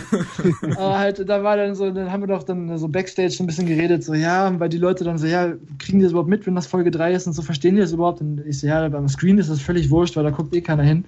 Und dann ist es fast noch besser, wenn man da so flashige Sachen hat, die ja doch auffallen. Ja, selbst wenn man es aktiv schauen würde, bei Concrete versteht man eh nichts. Also, ich ich habe die Serie in, ich habe die Serie in Vorbereitung auf den Ehrengast damals auch wirklich durchgeguckt, also auch gebinged, aber die war ja auf daisuke.net gibt's die ja immer mhm, noch. Ja. Da habe ich die da halt durchgeguckt und ich dachte mir so, boah, also wenn man die am Stück guckt, versteht man Geht. schon einiges. Also, also, hätte ich die jetzt damals wöchentlich geguckt, also, also halt Was im wir gemacht Turnus, äh, hätte, ich hätte die, glaube ich, gedroppt. Spätestens nach Folge 6 hätte ich die gedroppt. Aber halt beim Durchgucken fand ich die echt geil. Ich, also ich finde die Serie richtig gut. Und ich, ich finde so gerade so, ich finde es so schade, dass solche Serien so total unterm Radar ja, schwimmen. Das stimmt. Also ich bin ja auch großer Conrevo-Fan, muss man mal dazu sagen. Ich freue mich nach wie vor auf euren Release ziemlich dicke. Ich find, äh, voraussichtlich im, warte mal, warte mal, ich habe den letztens im Plan gesehen, der wurde verschoben. Ich glaube auf Mai 2008. Oh, verschoben. Aber wenn, je nach, also das ist ja alles noch Zukunftsmusik, ob's, ob das, das wird alles noch hin und her geschoben. Von daher, es gibt, es gibt mhm. ja, also Teaser auf Daniel Magic noch einige neue Ankündigungen und so, von daher. Ähm, also das kann ja alles noch geschoben werden, aber ich finde das so schade, dass solche Serien gerade unten, unten durchfallen. Dann saß ich ja auch bei der Animagic, sitzt man ja dankenswerterweise als einzige Convention auch mit den Ehrengästen mal zusammen am Tisch und isst und unterhält sich und so. Dann saß ich mit dem Misushima da halt auch am Tisch und der so, hey, hier Conrevo und ich so, habe ich mir extra angeguckt für sie jetzt hier, damit ich halt Ahnung habe fürs Panel und so. Und der so, wow, wie fandst du denn die Serie? Und so viele finden die ja voll nicht verständlich und voll langweilig und so. Ich so, ja, schon ein bisschen da meinte ich dann auch so, hätte ich sie im wöchentlichen Tonus geguckt, hätte ich das genauso gesehen, aber so jetzt, ich habe sie durchgebinged und dann ging das. Und dann ähm, meinte er so, ja, aber es ist schon kompliziert und ich hatte da, ich also das, das Skript, was er gekriegt hat, war halt viel zu lang, also er hätte da ruhig noch eine Staffel machen können. und dann meinte er so, ja, ich, ich musste da halt irgendwie richtig kürzen und dann musste mir da halt irgendwas einfallen, um irgendwie alles noch unterzubringen und dann waren halt irgendwie Zeitsprünge drin und zig verschiedene Perspektiven und was nicht noch alles. Und also ja, das musste ich halt alles unterbringen, weil es war schon eine coole Sache und so. Ich so ja, aber das äh, kriegt man halt nur mit, wenn man es auch wirklich am Stück guckt. Ja. Sonst versteht man da halt nichts. Was das ja, Karten angeht, Sachen, ja, ja, sorry. Nee, gut, warte, ich, ich rede einfach mal kurz, das ist ein kleines Thema. Was das Karten angeht, das sieht man ja in Shirobako dann gegen Ende, wo es tatsächlich mal zeigen, wie sie es halt auf die Folgenlänge runterbrechen, dass da, dass da halt ein Cutter sitzt und dann äh, sitzt da die Produzentin, äh, halt jetzt, äh, zumindest in dem Fall, ich weiß nicht, ob es immer so ist, aber die, die, ähm, also bei Concrete Revolution, da gibt es bei Daisuke.net auch Making-of-Videos, also ah, da kannst okay. du dir auch Behind the Scenes angucken. Da kriegst du auch mit, dass für Concrete Revolution ist ja eine Bones-Serie. Mhm. Bei Bones wurden die Animationen gemacht, die Hintergründe wurden in einem anderen Studio gezeichnet das ist ja meist alles, so eigentlich, habe ich gehört. Und alles zusammen koloriert und äh, in eine Einheit gebracht wurde wieder von einem dritten Studio. Das sieht man alles in diesem Video. Und dann war auch in einem Video, war halt in diesem Cut-Studio und dann saß halt da, der Misushima saß da beim Cutten dabei, weil halt er meinte, das musste ich selbst beaufsichtigen, weil das war halt so viel. Und dann musste ich da halt irgendwie selbst dabei sitzen bei jeder Folge, wie das geschnitten wurde, damit das halt auch irgendwie so ist, wie ich mir das dachte. Von daher, da, da bricht da wieder das Bild des ein fauler Regisseur ist, wie er halt bei Shirobako ja angeblich dargestellt wird. Also vielleicht ist das auch einfach nur typisch satirisch, so eine Umkehrung von dem, was eigentlich real ist. Ja, also, also bei, bei Concrete Revolution war aber ziemlich, ziemlich leidenschaftlich dabei bei dem Ding. also dann merkt man schon, es ist halt leider so die Realität, die etwas bösartigere, dass ein guter Anime nicht unbedingt Erfolg bedeutet. Und selbst ein erfolgreicher Anime hält das Studio wahrscheinlich gerade so über Wasser. Man kriegt immer wieder mehrere Artikel und Nachrichten, wie äh, viele Studio gerade so am ja, Überlebensniveau rumtuscheln und wie viele rote Zahlen schreiben und verschuldet sind. Das ist natürlich etwas, was dann in Shirobako nicht durchkommt. Ich meine, Shirobako hatte generell Hauptaugenmerk auf den kreativen Prozess. Ich meine, die, die Dievenartigkeit von einigen äh, Zeichnern oder Hintergrundillustratoren äh, äh, und äh, die Problematik, wie man irgendwie miteinander arbeiten kann und dabei noch irgendwas Gescheites Produktives und Kreatives rauskriegt, besonders wenn viele kreative Köpfe an einem Ding sind. Das ist ja bei dem generell der Hauptaugenmerk. Ich meine, wenn du den Produzenten hast und wie der an den Job kommt, das wird ja nicht besonders eindeutig und tiefgründig beleuchtet. Ich meine, der geht mit den anderen reicheren und äh, einflussreichen Leuten, geht er ein paar Mal Abendessen oder Mahjong spielen und dann ja. tut er nebenbei mal sagen, ja, würden wir gern produzieren. Ja, lassen wir euch produzieren. Mehr ist er da nicht, ne? In dem ja. Sinne. Mhm. Und also, ja. Red das mal ja, aus, das, Matze. Weil halt in Shirobako da nicht so viel ist von bestimmten Abteilungen der Anime-Industrie, habe ich gedacht, müssen wir darüber noch ganz kurz mal reden. Auf jeden Fall ein paar Worte drüber verlieren. Ja. Also dein, dein Monolog, ehrlich gesagt, sorry, war ein bisschen zu lang. Ich weiß jetzt nicht, was du wissen möchtest. Also ich wollte nicht unbedingt äh, dich fragen, ich will es nur kurz ansprechen, ja. dass äh, im Moment es ein kleines bisschen nach Kippe aussieht, also ein bisschen nach äh, Finsternis und, und äh, Ende, Ende aller Zeiten in der Anime-Industrie. Ach so. Also einige ja, jetzt, weiß ich, jetzt weiß ich ja wieder, was ich sagen wollte, jetzt weiß ich wieder, was ich da einbringen wollte. Ja. Also finstere Zeiten und äh, generell an Anime-Studios so am, am, am Hungertuch nagend, so ja. mal um das zu sagen. Da haben wir, wenn wir bei Shirobako bleiben wollen, mit PA Works ein ganz gutes Beispiel. Da wurde ja auch, wenn ihr den Kanal Cannibal Effekt kennt auf YouTube, ja, weiß ich ja. nicht. Ja, der hat den ja interviewt, diesen Kenji Horikawa. Und äh, PA Works gibt es seit 2000 und die haben ihre erste eigene Serie 2008 gemacht. Also, und die meinten selbst, 2015 meinte er, wäre, wäre PA Works noch nicht imstande gewesen, eine eigene Serie selbst zu finanzieren. Also es hat für die 15 Jahre gedauert, um eine Serie zumindest ein Stück weit mitzufinanzieren. Mhm. Und jetzt bei ähm, ich weiß nicht, ob sie das vorher schon mal waren, aber jetzt bei hier Eccentric Family 2 sitzen sie ja auch im, im, Komitee mit. Ich weiß nicht, ob sie das vorher jemals gesessen haben. Magino oh. hatte ja in seinem Video gesagt, er hatte ja ein Video auch schon zu, zu ja. Produktionskomitees und so gemacht. Ja, da habe ich, da habe ich eben auch zumindest öfter mal drin säße. Ja, da, da, hm. da habe ich, also ich, wenn ihr unsere Facebook-Seite verfolgt und auch dieses, diesen Beitrag mit diesem Shirobako-Bild, die habe ich ja alle ich geschrieben. Mhm. Da habe ich gesagt zu PL Works, weil hier im Beispiel, also habe ich ihm gesagt, PL Works sitzt auch mal mit drin, weil die jetzt bei Eccentric Family mit im, im Ding sitzen. Ich weiß nicht, ob sie es vorher jemals gesessen haben, aber selbst wenn, selbst wenn, war das mindestens erst seit 2008 der Fall und ganz konkret jetzt erst seit 2016. Also 16 Jahre, bis sie in einem Produktionskomitee mit drin sitzen, um auch an einer Serie, die sie produzieren, mit Geld zu verdienen. Ja, vorher waren das alles Auftragsarbeiten. Ja. Und von daher, also das kann schon ewig dauern. Und wenn sich da, also der, der Hoodie-Cover war, ist halt auch ein, ist halt auch ein Urgestein, der hat auch bestimmt einige Kontakte gehabt. Wenn halt jetzt, was ich, so junge Spunde wie bei Trigger, da halt einfach, äh, ich weiß nicht wie lange, also jetzt hier, leider Gottes, ich fand die Serie ziemlich gut. Die, wie hieß die denn jetzt noch? Ähm, mit den, mit den Jungen und dem Schmerzteilen. Keith Naver. Ah ja, Keith Naver. Ah, ne? Ja, genau. Also die Serie fand ich ziemlich gut. Ist in Japan aber gefloppt ohne Ende. Echt? Oh, und, wusste ich jetzt und, äh, also, also wenn du Verkaufszahlen guckst, die kannst du dir angucken bei Something Off. Hm. Da kann ich euch auch mal gleich den Link schicken. Also die, also die, die geschätzten Verkaufszahlen oder die Oricon gezählten Verkaufszahlen kannst du ja nachgucken öffentlich im Internet. Ähm, ja. Und äh, da da, wenn die mehrere, deswegen jetzt Trigger, der ist jetzt äh, Little Witch Academy, ja Gott sei Dank Netflix und so, die zahlen ja ganz gut. Aber halt Kiss Never war für die, wir, hätten die noch ein Kiss Never gehabt, wären die garantiert auch ziemlich hart an der Grenze gewesen. Ja, das liegt also, aber auch, das ist eine von den Problematiken von diesem System des Produktionskomitees, dass wenn das Studio nicht in dem Komitee drin sitzt, dann hat es nicht allzu viel, mit dem es dann wieder äh, Geld machen kann und seine Verluste ausgleichen kann oder seine Investitionen. Das meiste war sehr lange, beziehungsweise ist immer noch der DVD- und Blu-ray-Verkauf in Japan. Und zwar nur in Japan. Denn es kann ja passieren, dass wenn das Studio nicht im Produktionskomitee sieht, dann sieht es auch nichts oder nur ganz wenig von den Lizenzeinnahmen, wenn die Sache dann international vermarktet wird. Ne? Ja. Also das, das ist das war auch jetzt äh, aus KSM-Sicht mal gesprochen, wo ich dann auch ein bisschen mehr recherchiert habe. Bei Girls und Panzer, das ist ein riesiges Ding in Japan. Der ja. Film war ja, war ja, was ich, ist eingeschlagen wie eine Bombe, ha, Bombe, Panzer.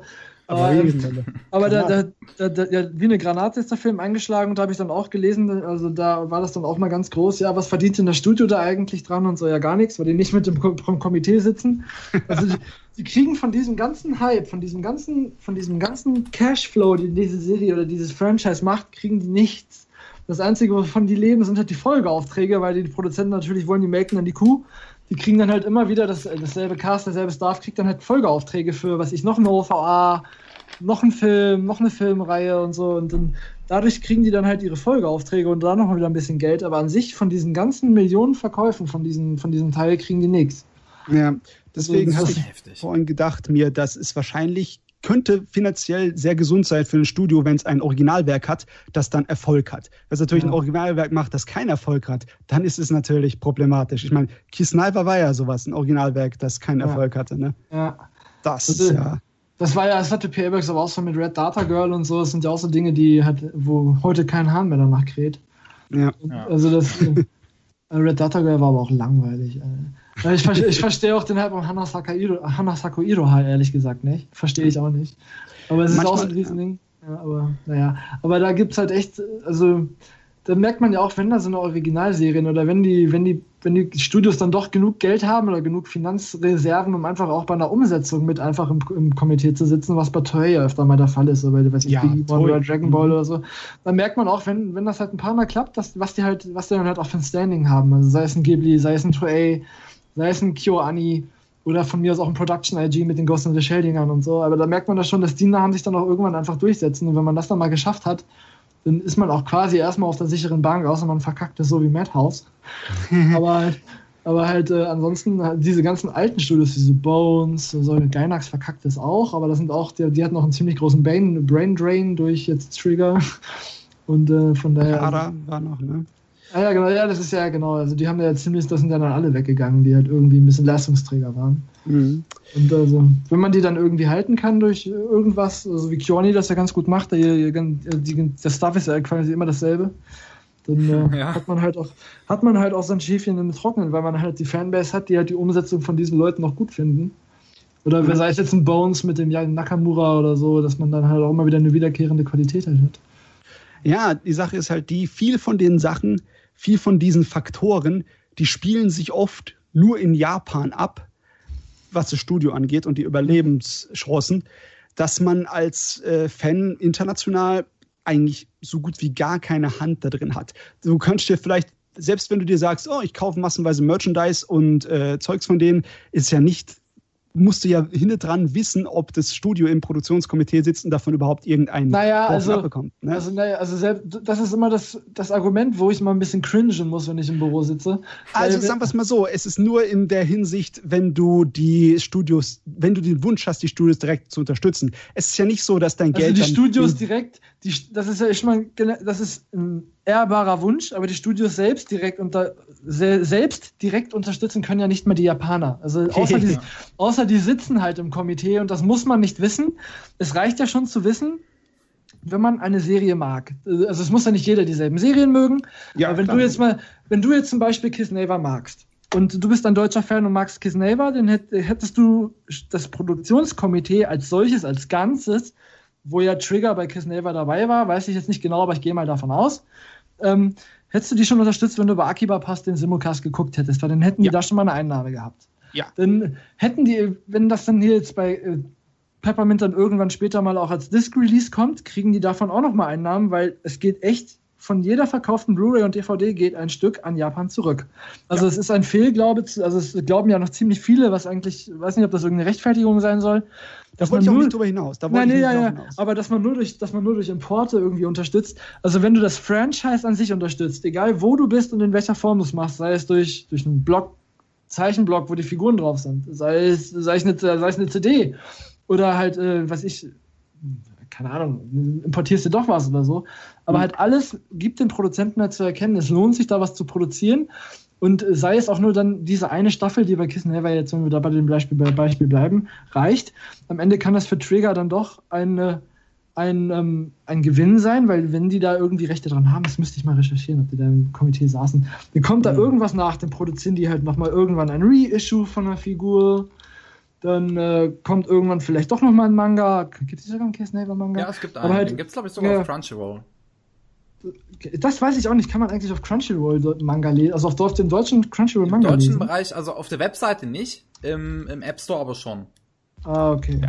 Also ja, stimmt, in der App habe ich das auch gesehen. Ja ich wollte definitiv nicht auf sowas hinaus, als dass ich sagen würde, wenn ihr einfach nur so blind Anime kauft, dann schmeißt ihr einfach noch Geld in den Rachen von den Produktionsleuten, die eigentlich nur ganz, ganz böse Konzernleute sind, die da rein wollen, um schnell Geld zu machen und dann eine Exit-Strategie abziehen und dann die ganzen armen Studios im Dreck lassen und während die verhungern. Nein, sowas wollte ich natürlich nicht äh, sagen. Äh, darf ich Selbstverständlich ist logisch.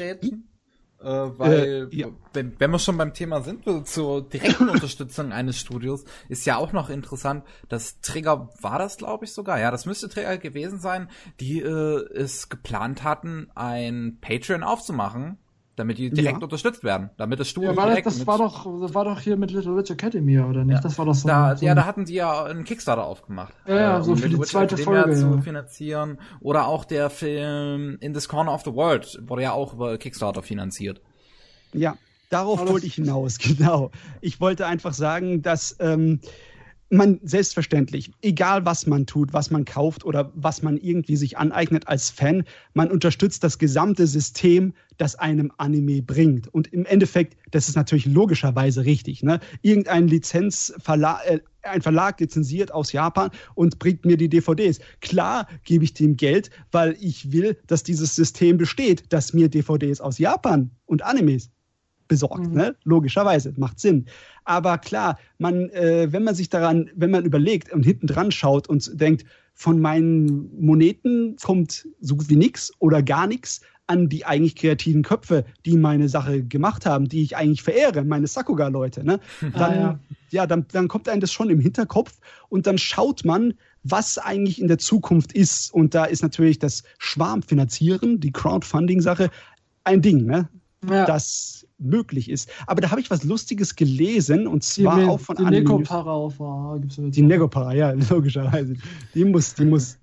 Und zwar, das war nur eine ganz kurze Erwähnung hier äh, auf ANN, das wusste ich nicht. Angeblich konnte man direkt aus Japan äh, keinen Kickstarter machen, sondern musste sozusagen einen äh, Zwischen, äh, ja, so einen Mittelsmann haben also jemanden, der im Ausland lebt, wo das mit Kickstarter rechtlich funktioniert, oder eine kurze Firma im Ausland gründen, um darüber das zu machen.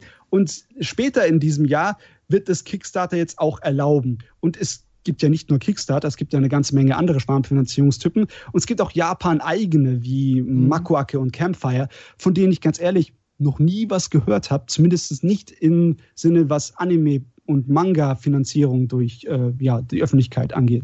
Ja, also da ist Japan ist ja ganz groß, eigene Dinger zu machen. Da klappt ja selbst dein Amazon-Account nicht auf Amazon Japan. Von hey, meiner hat funktioniert, als ich da drüben gelebt habe. Das war so toll. Sonntags kommt deine Lieferung. Die liefern dir sonntags. Ja, jedenfalls, ähm, was wollte ich jetzt sagen? Ach ja, eigenes Ding Kickstarter. Vielleicht, ja. ähm, da war ja auch letztens diese, diese Diskussion mit AVEX und Yuri und Ice und Importen und Exporten und so.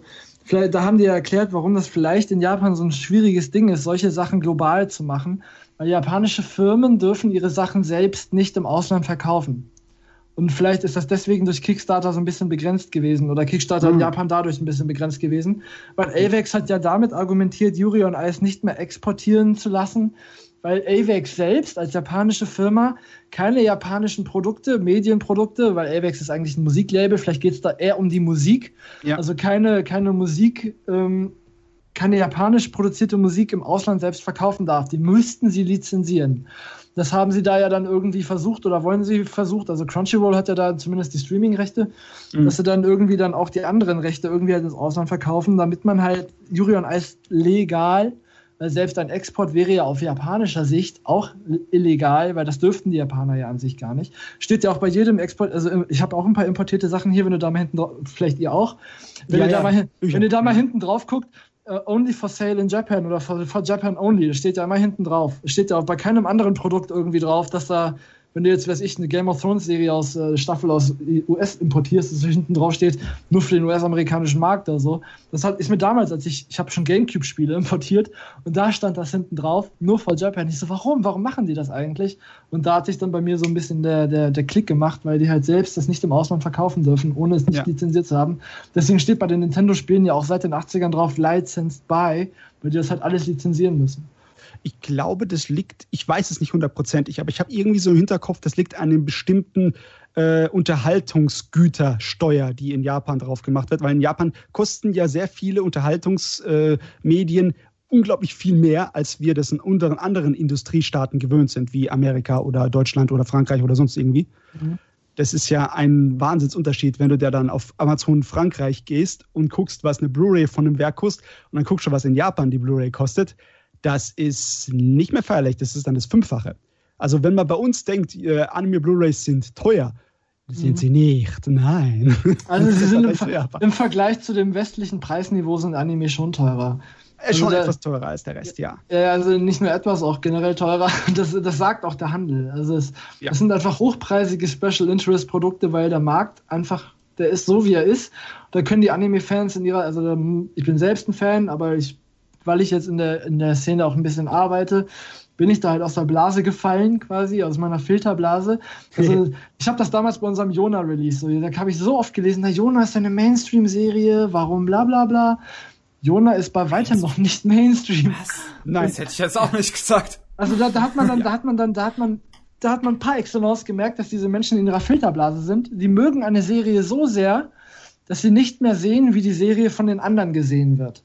Also das ist, das merkt man auch bei dir, also äh, bei, bei großen Hypes einfach so, dass das dann halt irgendwie bei Shingeki oder bei Sword Art Online, das sind so Filterblasen, wo, wo denken, das, boah, das muss doch jeden interessieren, das muss, das muss auf RTL abends um 8 laufen oder so, damit das jeder Idiot sehen kann, weil das muss doch jeden interessieren. Und das ist bei Anime ist das bei weitem noch lange nicht so, dass also selbst ein Shingeki oder Sword Art Online sind kratzen, also Sword Art Online vielleicht noch, kratzen hier an, den, an, an der Grenze zu, zu irgendwie Mainstream. Nee, und dann und, muss eher sowas haben wie Dragon Ball oder Naruto oder One Piece. Ja, selbst, also Beispiel Naruto, die, die Kinozahlen kannst du auch öffentlich nachlesen.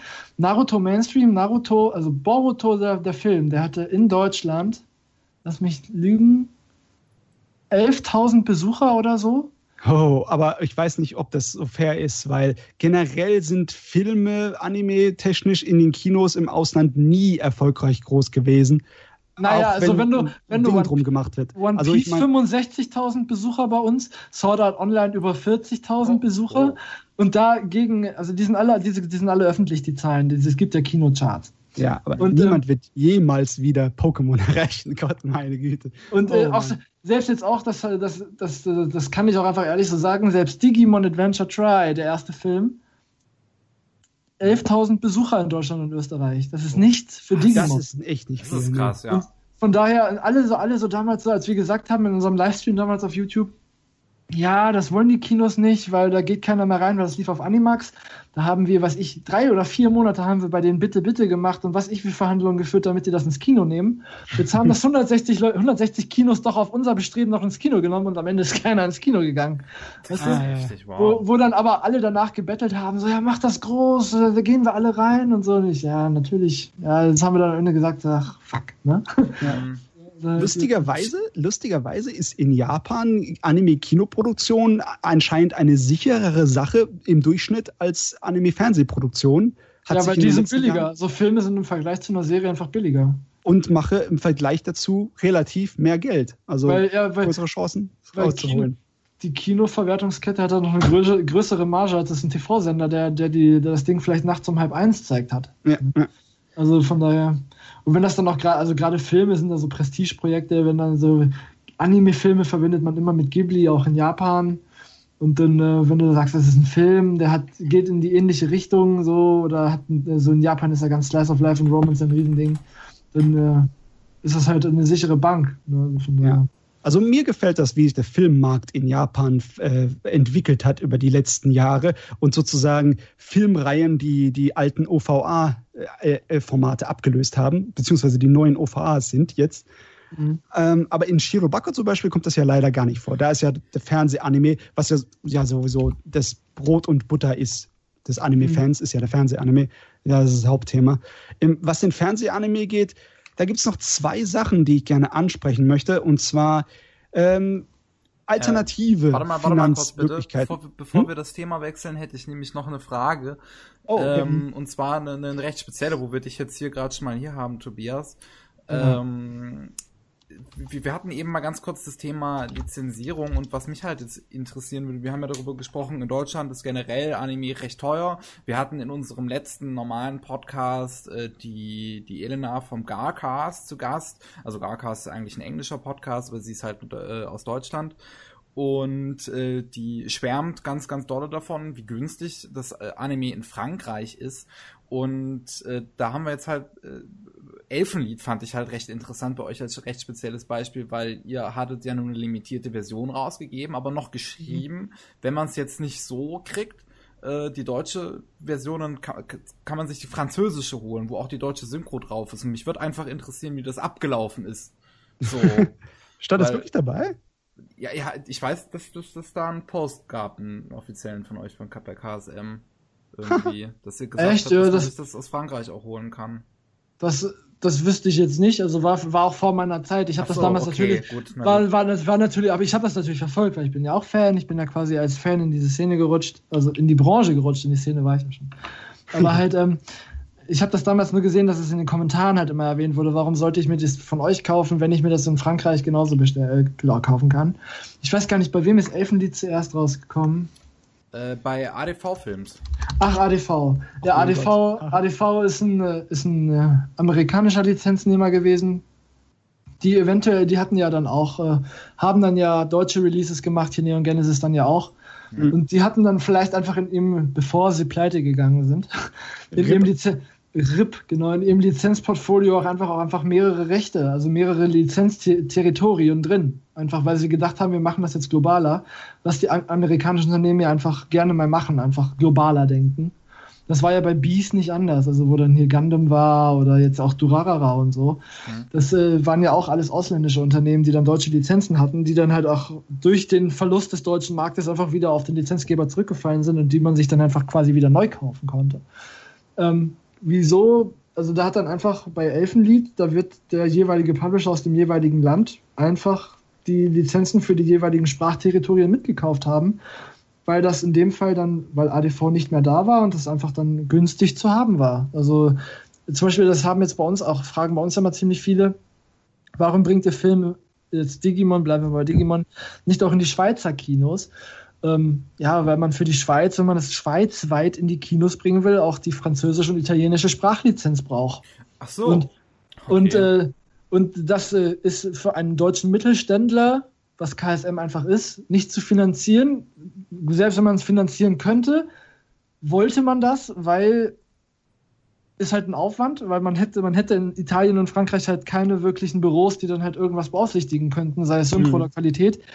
Ähm, und äh, könnte man das, weil in Italien und Frankreich gibt es Publisher, die das selbst machen wollen. Und die kriegen das, weil die Japaner sehr darauf bedacht sind, ihre Franchises auch wirklich so gut es geht in den, in den Märkten zu haben, würden sie es auch lieber einem regionalen Publisher geben als einem überregionalen.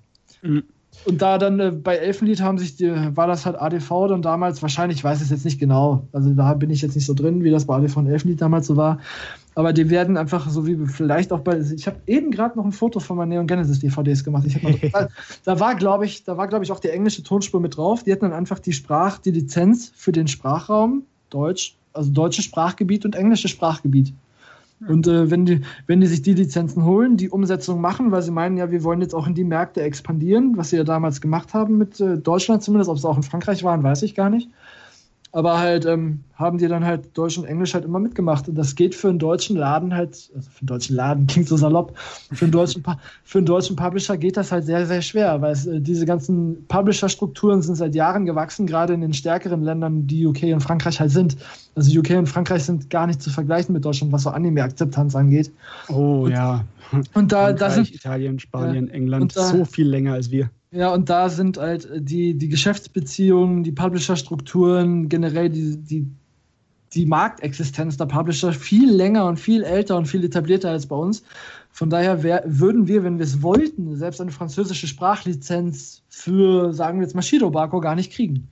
Weil die würden die einfach an einen lokalen Geschäftspartner geben, der dann einfach schon länger mit denen Geschäfte macht. Und das ein sicheres, sichereres und durchkonzeptionierteres Veröffentlichungspaket wäre, als das es bei uns sein könnte. Und bei Elfenlied wird das einfach damals so gewesen sein, weil die einfach äh, globale, globalere Lizenzen hatten und die sich einfach äh, die leisten wollen. Und am Ende sind sie dadurch auch zu Bruch gegangen, weil das war dann einfach finanziell zu viel. Genau mhm. dasselbe wie Panini hierzulande. Panini ist auch italienisch. Mhm. Und die hatten ja Death Note und Bleach und so, die sind ja irgendwann auch einfach hier, zumindest in der Anime-Sparte, pleite gegangen weil sich das für die kein Stück äh, rentiert hat, einfach die deutschen Sprachlizenzen auch noch zu machen für die Serien. Hat sich für die kein Stück rentiert. Und also so kommt es zustande, dass man mehrere Sprachen auf einer Disk haben kann, wenn man einfach, wie Kase das auch manchmal macht, weil Kase ist auch ein bisschen, ist französisch, ist, ist schweizerisch, ist deutsch, also da, die, da hatten die auch mal ein Stück weit Pol, polnische Sprachen. Also die haben das auch eine Zeit lang versucht, also mittlerweile ja auch nicht mehr. Also die haben einfach auch dann irgendwann wahrscheinlich gesehen, dass schön und gut, der Gedanke ist ganz cool, aber das lohnt sich am Ende einfach nicht. Und dann lässt man es wieder sein. Also mit, mit weiteren Sprachraumlizenzen. Mhm. Weil das halt einfach jetzt, zum Beispiel bei, weiß ich, also wir sind jetzt bei KSM 30 Leute insgesamt Und da hat auch jeder irgendwie immer mal was mit Anime zu tun, sei es äh, Rechnung, also Finanzbuchhaltung, sei es Produktionsmanagement, sei es VMPR, sei es der Geschäftsführer, der die Lizenzen kauft, sei es unsere Lizenzfrau, die auf die Messen geht und die Lizenznehmer da irgendwie trifft, der Lizenzgeber. Und ähm, die haben da alle irgendwie mit zu tun, das sind 30 Leute und wir kriegen Deutschland gut gewuppt, Österreich schon so ein bisschen stiefmütterlich, weil da fehlt, also wir haben in Österreich einfach kein Mensch. Also wir haben kein österreichisches Büro, das mhm. muss man hier machen, mitmachen. Und dann halt zwei Territorien mit äh, einfach zu bespielen. Das wird einfach, irgendwann kannst du das nicht mehr machen, da musst du einfach größer sein. Und das, jetzt, wo Universal das ja auch anfängt mit Seraph of the End und so, das mhm. ist halt ein globales Unternehmen, die können das vielleicht eher. Die haben auch in jedem Land oder in jedem Territorium zumindest irgendwo ein Büro die können das dann leichter und viel besser als ein deutscher Mittelständler, der halt nicht global agiert. So, so kommt das dann zustande, dass, dass das halt mal funktioniert. Also das ist eine, ein schöner Wunsch, aber das ist halt sehr, sehr schwer und fast gar nicht umsetzbar. ja. Also ich habe da auch das Problem, dass ich da in meinem kleinen Kämmerchen hocke, beziehungsweise mein Horizont ist da ein bisschen eingeengt. Ich vergesse immer, beziehungsweise ignoriere immer, wie wichtig die Lokalisierung für die Verbreitung von der Serie ist. Ich will natürlich, dass Anime auch in deutsche Lande hier äh, ein gutes Geschäft ist, etwas ist, das man kennt und das man achten kann und nicht einfach so drauf hinabsieht. Aber ich bin halt so voll in der Materie drin, hab, war so blöd, Japanisch zu lernen und äh, schaue immer so ein bisschen auf Synchronisation herab, was ich ja eigentlich nicht tun sollte. Ne? Das ist dann auch irgendwie, wenn man darüber redet, hört sich an wie eine Geschichte aus einer anderen Welt. Ja, also auf Synchro ab, also das finde ich schon so ein bisschen unreflektiert, einfach auf Synchro ab zu runter zu gucken, nur wenn man äh, das Japanische gewohnt ist oder das vielleicht auch versteht. also da habe ich, da habe ich auch letztens auf Facebook einen langen Beitrag wegen Overlord, da hatten wir auch eine Diskussion ja. wegen der Synchronisation. Mhm, hab da habe ich dann ja auch einen Beitrag gepostet, so dass Synchronisation ist eine eigene kreative Leistung. Jetzt du als freiberuflicher Künstler, das ist eine eigene kreative Leistung, eine Synchronisation. Das ist japanische Kulturraum ist ganz weit von unserem Kulturraum weg. Die Sprachen könnten nicht verschiedener sein. Das und, weiß ich, das weiß ja, ich ja. Da, da, da, da muss man halt einen Kompromiss finden. Und da finde ich dann jeden Kompromiss, der sich auf die deutsche in der deutschen Sprache, auf die deutsche Kultur fokussiert, be besser, als wenn man da ich bin auch, ich bin permanent gegen diese Suffixe, weil ich brauche die in der deutschen Synchronisation ja, nicht. Ja, das stimmt, ja. Also, das, ist, also, das ist bei Peppermint so stark, weil sie das als Fanservice in jeden Anime reintun. Ja, also das, das äh, verstehe ich nicht. Also ich kann das nicht verstehen. Also einerseits wollen die Leute, ja, Anime muss Mainstream werden, das soll größer werden, wir wollen viel mehr Anime. Andererseits verhindern sie dann oder haten, haten in Anführungszeichen jede Synchro, die versucht, diese Serien oder dieses, dieses Genre massenkompatibler zu machen, weil eine Synchro macht einfach einen, einen, einen Film massenkompatibler. Definitiv. Und dann wird das wieder eingeschränkt, indem verlangt wird, ja, nehmt die Suffixe, lasst sie sich mit Nachnamen ansprechen, übersetzt die Attackennamen von Naruto bitte nicht. Also, uh. also ja, von, also, also wie, wie soll denn ein Mensch, also bei, bei Free war das ja auch so, wo wir bei Peppermint sind, wo dann anstatt Haru-chan wurde Haru-Line gesagt. Das ist einfach die wörtliche Übersetzung von Chan ja, ja. ist Line. Ist wörtlich übersetzt, ist perfekt. Jeder Idiot, der noch nie was mit Anime zu tun hatte, weiß, was Haru-Line bedeuten soll oder auf was für eine, ja, was für eine persönliche Beziehung das referiert. Und wäre da jetzt Haru-chan gewesen, keiner, was, was ist dieses Chan? Ist das, ist das ein Bruder von Jackie Chan?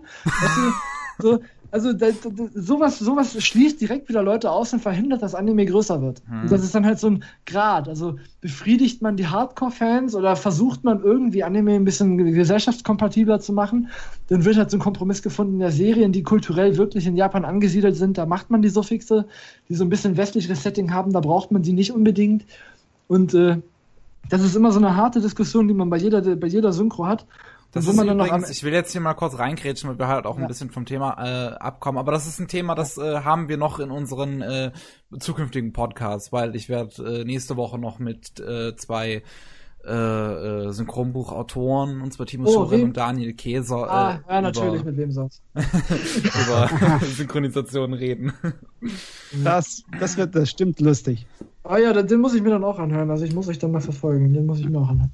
Ja, also was ich auf jeden Fall dazu sagen wollte, ist, dass äh, auch wenn ich überhaupt gar keinen Draht mehr dazu habe, keinen direkten persönlichen, weil ich ja eigentlich alle meine Anime nur noch auf Japanisch schaue seit Jahren, ähm, ich mache mir immer wieder bewusst, wie wichtig das ist, beziehungsweise was für eine Rolle das spielt. Ich zum Beispiel, ich, man macht sich ja so Gedanken, besonders wenn die japanische Anime-Industrie in bestimmten Bereichen so ein bisschen aussieht, als könnte sie kippen, als könntest du so eine Art von rein theoretisch so eine Art von Crash oder eine Umstrukturierung geben, wenn das nicht mehr funktioniert, wenn zu viele Studios dann viel zu viele Schulden machen dann habe ich mir auch überlegt, was müssten die machen, um da rauszukommen? Müssten sie zum Beispiel den Digitalmarkt äh, ankurbeln, der in Japan so ja so verschwindend klein ist?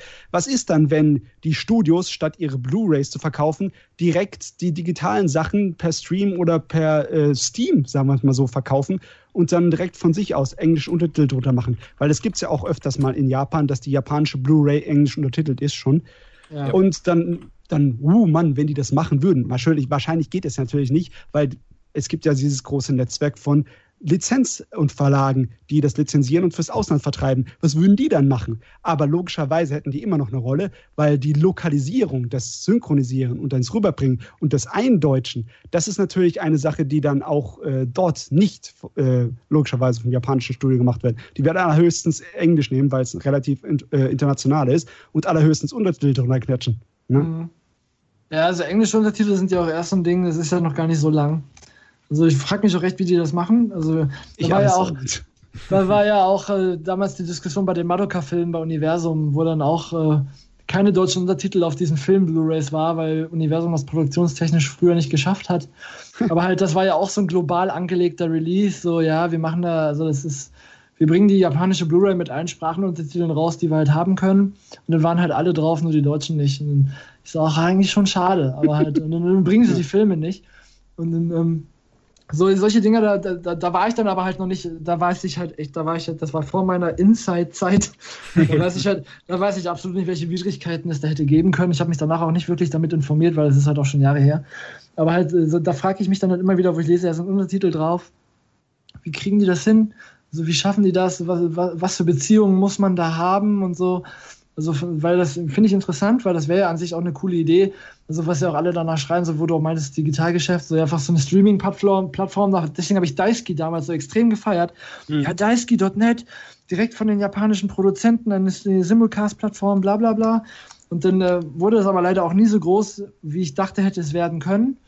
Und ähm, aber das äh, fand ich schon einen richtigen Schritt, aber leider wird das auch nicht größer, weil die Leute das nicht so annehmen. Mhm. Und, äh, also da, da, merkt man auch, dass dieses, das Anime echt, das hört man auch, ähm, wenn man äh, sich ein paar Interviews von anderen Wettbewerbern anguckt oder von Kollegen, dass, äh, dass dieses physische Geschäft bei Anime einfach noch ein riesig großes Ding ist, weil die Leute das einfach ja. als Sammelprodukt verstehen. Und das ist in Japan noch viel ausgeprägter als hier. Da sind die japanischen Blu-rays und DVD-Releases sind ja nur Sammelprodukte. Das sind ja keine ja. Massenprodukte, außer vielleicht so, so Ghibli-Dinger oder jetzt Your Name. Das können Aber wir halt, auch gut nachvollziehen. Wir sind auch Sammler, ne? Ja, ja. Also ich habe hier so viel, ich, ich habe so viel Scheiß im Regal stehen, ich weiß gar nicht mehr, wohin damit. Und, also ich meine. Da, da, da, spekuliert man gern ein kleines bisschen, was dann in der Zukunft passieren würde. Natürlich eine Sache, die sich immer mehr größer anbahnt, ist China. China als ja. Finanzierquelle äh, für Animes. Die produzieren ja schon selbst welche hier. Ja. Device oder so. Sieht man, sieht man schon einiges beziehungsweise das sind dann Animationen von einigen Videospielen, die fand ich dann ganz cool. Mir fällt jetzt gerade der Name nicht ein. Aber es existiert. Ich habe gehört allerdings, dass in Japan von Seiten des, der Produktionskomitee-Struktur äh, da so ein bisschen Widerstand ist, weil man möchte nicht gern seine Position, wo man ja seine Geld, sein Geld machen kann, aufgeben ja. für einen großen Investor aus China, der daherkommt mit, ich kann so und so viele Billionen. Das, das ist ja auch schon ein innerjapanisches Problem. Also die ja das ist ja, das kann man auch bei ANN nachlesen, wenn man das als unsere Hauptquelle jetzt einfach mal deklarieren ja. möchte, dass man ähm, äh, dass Produktionskomitees immer wieder mit denselben Leuten zusammenarbeiten und mit denselben Firmen, weil sie halt selbst neue Firmen oder neue neue Mitproduzenten einfach nicht akzeptieren möchten oder wollen, weil das dann zu Problemen führen könnte. Sie mhm. wissen es natürlich nicht, und deswegen ist ja Cygames jetzt auch hier so Rage of Bahamut und hier Virgin Soul und was nicht noch alles. Das sind ja, ja alles, das produzieren die ja einfach alleine, weil die sich denken, so ja, in andere Kommuni hier Produktionskomitees kommen wir vielleicht schwerer rein. Das Ding würde uns vielleicht keiner mitproduzieren. Machen wir das einfach mal alleine. Und äh, das ist ja bei Yuri und Ice Cygames aber, glaube ich, auch mit drin. Also bei so ein paar Hypes setzen die sich damit rein, um ihr Geld zu scheffeln. Und dann produzieren, dann produzieren sie ihre Herzensprojekte einfach selbst. Das finde ich ja. eigentlich ziemlich cool. Und ähm, aber das ist dann einfach so, so geschuldet diesem ganzen System, dass man einfach nicht durchbrechen kann, weil neue oder jüngere Produ Unternehmen da einfach nicht so leicht reinkommen. Und die müssen sie sich erstmal beweisen und dann kommen sie vielleicht mit rein. Und das ist halt ein ewig langer Prozess und am Ende sind sie mit in der Spirale und wollten sie eigentlich durchbrechen. Und dann, Das ist dann halt, äh, also ich, dieses Produktionskomitee-Ding ist an sich eine coole Idee, aber irgendwie glaube ich nicht, dass es noch so lang so gut weitergehen kann. Ja. Halt das, das, das, das ist einfach jetzt auch gerade in der westlichen Welt, wo das Digitalding einfach so ein riesig schnelles Geschäft ist. Oh, das ja. hindert. Das merke ich jetzt auch, wenn ich jetzt Freigaben machen muss. Also wir wollten auch eine, wo Nino macht ja mal Episodenpremieren von Peppermint mhm. und so. Ja. Wollten, Wir, wollten wir auch machen. Und dann hatten wir aber einen Lizenzgeber von einer Serie, der meinte so, nein, wollen wir nicht, weil YouTube ist für uns keine Promo-Plattform, das ist nur User-Generated Content und das ist nur Rip-Off und was nicht noch alles. Und die wollten auf Partout kein, kein YouTube. Und äh, da denke ich mir so, boah, brecht euch doch, also überlegt doch mal, also in der westlichen Welt ist YouTube halt Ding, es, es gibt halt, in Deutschland gibt es keinen Nico Nico. Ja. Und dann, also da, da, müsst ihr euch mal ein bisschen für YouTube öffnen oder so. Und dann, äh, da meinten die dann aber auch, oder da meinten auch generell jetzt auch, habe ich letztens mitgekriegt von unseren, von unseren Leuten, die sich darum kümmern, also halt auch wegen YouTube-Rechten und sowas, dass die Japaner da so langsam verstehen, weil das immer mehr auch noch aus immer mehr Ländern angefragt wird, ja, so YouTube-Promos und so, dass man das halt in Zukunft auch machen soll. Ja. Da zum Beispiel mal Props an Bandai, äh, hier äh, Mobile Suit Gundam Blooded Orphans, gibt's komplett auf YouTube. Ja. Echt? Ja. Das weiß ich gar nicht. Komplett auf also YouTube, gibt, ganz offiziell. Das ja, gibt's Bandai, auch, das gibt's auch auf Crunchyroll, das gibt's auf Daisuke, das haben die, glaube ich, überall hochgeladen. Ja. die Gundam-Filme, die waren auch mal für einen kurzen Zeitraum auf YouTube komplett erhältlich. Die haben immer wieder so Aktionen, also die mhm. fangen schon so an, die Fühler auszustrecken in die Ja, Richtung. also bei Bandai muss man aber lassen, die sind ja auch weltweit. Also die haben ja, ja auch, die haben ja auch in jedem Land haben die ihre, ihre Dependancen und so. Von daher kriegen die ja auch schon genug aus ihrem eigenen Unternehmen mit, was wie der westliche Markt so tickt. Das kriegen jetzt, das kriegt so ein Toei, Vielleicht noch, weil die haben in Frankreich auch ein Büro. Das kriegt so ein Toei vielleicht noch mit, weil Dragon Ball Super ist jetzt auch auf Daisuke und so. Aber jetzt, so was ich, so ein PA Works oder Production IG oder auch ein KyoAni, die da halt wirklich in Kyoto hinter noch hinter irgendwelchen Kulturbarrieren sitzen, dass sie da, die kriegen das ganz schwer mit. Und äh, aber jetzt äh, da bei KyoAni bricht es auch auf, habe ich letztes mit gestern oder vorgestern war das mit Freude gelesen, dass äh, Violet Evergarden jetzt auch auf Animagic dann Premiere hat und noch viel. Oh, okay sehr schön. Also halt ja, das, äh, auch die erste Folge. drauf. Ja, die erste Folge bei Violet Evergarden, dann Europa-Premiere auf Animagic. Ich so, geil, das kommt erst im Januar in Japan, weißt du, kannst du die Folge schon ein halbes Jahr vorher gucken. also, das ist auch mein Ding. Ja, also das ist, äh, das ist äh, schon ziemlich cool. Also, dass die da langsam, langsam aber sicher kriegen, die da auch ein anderes, anderes Verständnis so für den westlichen Markt, weil die da halt merken, oh ja geil, die Lizenzverkäufe in den Westen funktionieren wie geschnitten Brot. Da könnten wir ja vielleicht mal ein bisschen mehr machen und so. Das kriegen die jetzt auch mit. Ja, es ist nicht alles Apokalypse und Düsternis, wenn man an die Zukunft der, der Anime-Industrie denkt. Ja, nee, gerade so, so Shueisha oder auch jetzt wo wer, Aniplex jetzt auch, die sich dann da auch in, in, ausländische Unternehmen reinkaufen oder selbst jetzt Aniplex auf USA, die dann auch einfach im Ausland selbst aktiv werden. Also da, da kriegen die schon genug Input mit, glaube ich, dass sich da mhm. ganz schnell was ändert. Also die eine Sache, die mir dann ins Herz ein bisschen fährt, sind dann die Sachen, wo man nichts gegen tun kann, weil es halt in Japan sich abspielt und völlig außerhalb von dem Bereich sind, wie zum Beispiel, dass die, das eigentliche Berufsfeld so unglaublich unattraktiv mittlerweile geworden ist, ne? weil du halt so wenig bezahlt bekommst als Einstiegszeichner und auch weil jetzt leider Gottes in Japan eine etwas unschöne äh, ein Trend aufgekommen ist, das zu stigmatisieren, wenn jemand als Freiberufler nicht genug Geld machen kann und dann von zu Hause noch finanziell unterstützt werden muss. Echt? Was bei sehr vielen von diesen Einstiegszeichnern der Fall ja, ist. Ja, das ist in Japan aber doch ganz viel der Fall. Also, dass da noch viele bei Mama und Papa leben oder mehr Generationshaus. Das ist, doch, ja. ist, doch, ist doch da nichts Ungewöhnliches. Also, von, also, dass das da stigmatisiert wird, ist dann für mich eine neue Info, fände ich aber interessant.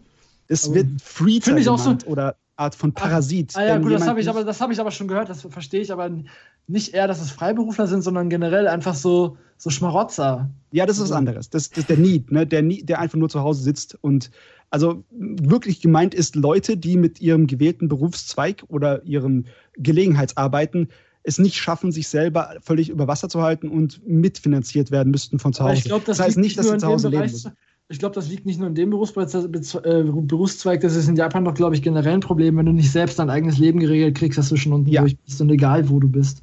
Deswegen wird das ein bisschen Vielleicht ist das dann, vielleicht ist das da nur so ein, so ein größeres Problem, weil halt gerade in der Anime-Branche sehr viele Freelancer sind. Dass ja. es da einfach, dass es sich da einfach aufgrund der Masse ein bisschen akkumuliert, was dann dieses Image angeht. Aber das ich glaube, das, das, gleiche, das gleiche Problem werden auch Musiker haben oder Literaten oder das. Wenn wir jetzt wieder auf Anime referieren wollen bei Tsuki Gakeda, wo der Typ einfach auf Gedeih und Verderben Literat werden will, der dann zum Verlag geht und einfach eiskalt gesagt kriegt, du hast kein Talent, mach doch einfach Light Novels. Und äh, wo, dann, äh, wo dann einfach auch so direkt so, so wieder so freiberufliche, einfach direkt wieder auf Mainstream und Kommerz drauf getrimmt werden und einfach auf Massentauglichkeit, dass er so kultureller Wert oder irgendwelche Eigenständigkeit oder irgendwelche welche Anspruchsgedanken gar nicht wertgeschätzt werden. Ja, aber das ist das generell so ein Problem anscheinend da. Das ist halt schade. Da kann man halt nur seine Faust schütteln, weil da kann man nicht wirklich was gegen tun. Da kann man sich nur beschweren oder traurig sein drüber. Ja. Man kann hoffen, kann man es, dass es in Zukunft besser wird. Man, man will ja, dass irgendwelche neuen aufstrebenden Zeichner in die Branche gehen und nicht innerhalb von zwei Jahren aufhören, weil sie entweder von der Arbeitswut erdrückt werden oder weil sie nicht genug Geld zum Leben haben. Das ist natürlich eine ja. blöde Situation. Ja, also ich weiß nicht, ob sich da je, also ich, ich sehe da, weiß ich nicht, also ich kann jetzt noch nicht absehen, ob sich da jemals irgend, also in der nächsten Zeit was ändert. Weiß ich nicht. Mhm. Also so, ein, so eingefahren. Ich glaube, das muss echt, also ich glaube, das muss echt einmal richtig, richtig auf die Fresse fallen, bis sich das irgendwie ändert. Also, solange das so weiter funktioniert. Ja, der Regisseur zum Beispiel, der da äh, auf, das, auf die NHK-Dokumentation geantwortet hat per Twitter, mhm. wo wir vorhin drüber hatten, der zum Beispiel, der ist, äh, ja, kann man vielleicht nachvollziehen, aber der ist da ein bisschen pessimistisch. Der sagt, äh, die Studios, die haben wahrscheinlich vielleicht noch fünf Jahre oder zehn. Ne? Ja. So, so lange kann das weitergehen mit diesen Situationen, wie wir alles angesprochen haben, und dann wird es wahrscheinlich ein bisschen in sich zusammenfallen. Und wenn wir einen Crash bekommen, wenn es ein Crash ist oder so irgendetwas in der Richtung, wie der Videospiel-Crash, vielleicht kommt dann aus der Asche sowas wie damals Nintendo der Vergleich in der Anime-Welt hervor, wer weiß. Ja, also ich glaube, da muss es echt einfach mal so jetzt auch einfach, es kann ja nicht jedes Jahr 400 Anime geben. Ich glaube, das muss echt einfach mal, einfach mal platzen. Das muss weniger muss, werden, ja. Dann muss ich das wieder auf ein gesundes Niveau zurückschrumpfen und dann kann das auch irgendwie anders sein. Das ist tatsächlich Aber, ein äh, Diskussionspunkt, den ich schon mal so, so irgendwie durchdacht, also wo ich schon mal drüber nachgedacht habe, weil es ja jetzt immer mehr und mehr und mehr Anime werden durch viele kleine Studios, die es da jetzt mittlerweile gibt. Und viele Anime sind sehr ähnlich gehalten. Es gibt viele Light Novel Adaptionen und Manga Adaptionen, die einfach nur irgendein billiges Shonen Kram sind mit einem männlichen Protagonisten dahin geworfen und ein paar Mädels und äh, sich storymäßig nicht unbedingt unterscheiden, wo ich halt schon darüber nachgedacht habe, wenn es immer mehr gleiches Zeug gibt, dass es dann irgendwie, dass das Interesse dann daran einfach untergeht, so wie halt der mm. Videospiel, der Videospieleuntergang beim Atari. Ah, ich glaub, aber das glaube ich, das glaube ich eher nicht, weil so, so, Serienproduktionen wie Asterisk War oder wie heißt das andere, die A1-Dinger. ja, wie heißt das denn? Ähm, also ich glaube schon, dass die finanzielle Implosion bzw. die Systemimplosion vor der kreativen kommen würde. Egal wie ja. viel Schund sie produzieren. Also jetzt aber nochmal. Ist es ja. Ne? Auf, um auf das Ding zurückzukommen, von wegen, äh, es wird ja nicht mehr erfolgreich, aber so wie Asterisk oder jetzt, ich hab's gefunden, Qualidea, Qualidea Code und so, solche Light Novel Harem-Dinger mit Magic und äh, Waffen und irgendwie, weiß ich, eine Zundere, eine Yandere und äh, alle Klischees, die es so gibt. Isekai. Äh, what? aber jedenfalls, ja. das, ähm, das, ähm, die laufen doch trotzdem gut. Also gerade ja, so, gerade gerade Asterisk War, was ich nicht verstehe. Also ich habe die erste Staffel auch gesehen, fand ich unterhaltsam, aber war total dumm. Und ich so, warum, warum funktioniert sowas? Es wird einfach geguckt, weil es da ist, weil es irgendwelche Wünsche bedient. Also das ist wie so eine Serie geht zu Ende, die nächste, die dasselbe macht, nur ein bisschen anders, geht aber weiter, also gucke ich es auch. Und also da, da, sind die Leute selbst dran schuld, dass immer mehr Schund produziert wird, weil sie ihn gucken und weil sie ihn verlangen. Also diese Light Novel Scheiße ich würde auch behaupten, dass der Schund ein wesentlicher Bestandteil von Anime schon immer war, von Anime ja. und Manga. Ne? Ich meine, das ist eigentlich schon ziemlich normal und ich bin auch recht zufrieden damit, dass es normal ist. Ich kann mir gut vorstellen, dass es einige Leute sind, die, die, die, die es da auf der kreativen Seite mehr erwarten, aber äh, für mich sieht es nicht so apokalyptisch aus, nur weil mehr Light Novel und Isekais, also in die Alternativwelt versetzte mhm. Geschichten daherkommen. Das ist Wobei Isekai ist ja jetzt schon von der äh, Industrie an sich gestoppt worden, beziehungsweise gebremst. Die Verleger so. haben die Schnauze voll schon. Ja. ja. ja gut. Uh. Ach ja, nee, also ich, ich, ich, am Anfang fand ich das auch noch ganz erquickend, so diese ganzen Light Novel Magic Zeugs, aber dann irgendwie dachte ich so, boah, das wird zu viel. So nach Asterisk War, Qualidea Code habe ich die erste Folge geguckt. So, boah, nee. nicht schon wieder, da kann ich, kann ich meine Zeit gehaltvoller vergucken irgendwie. dann habe ich das nicht ja. sagen ja.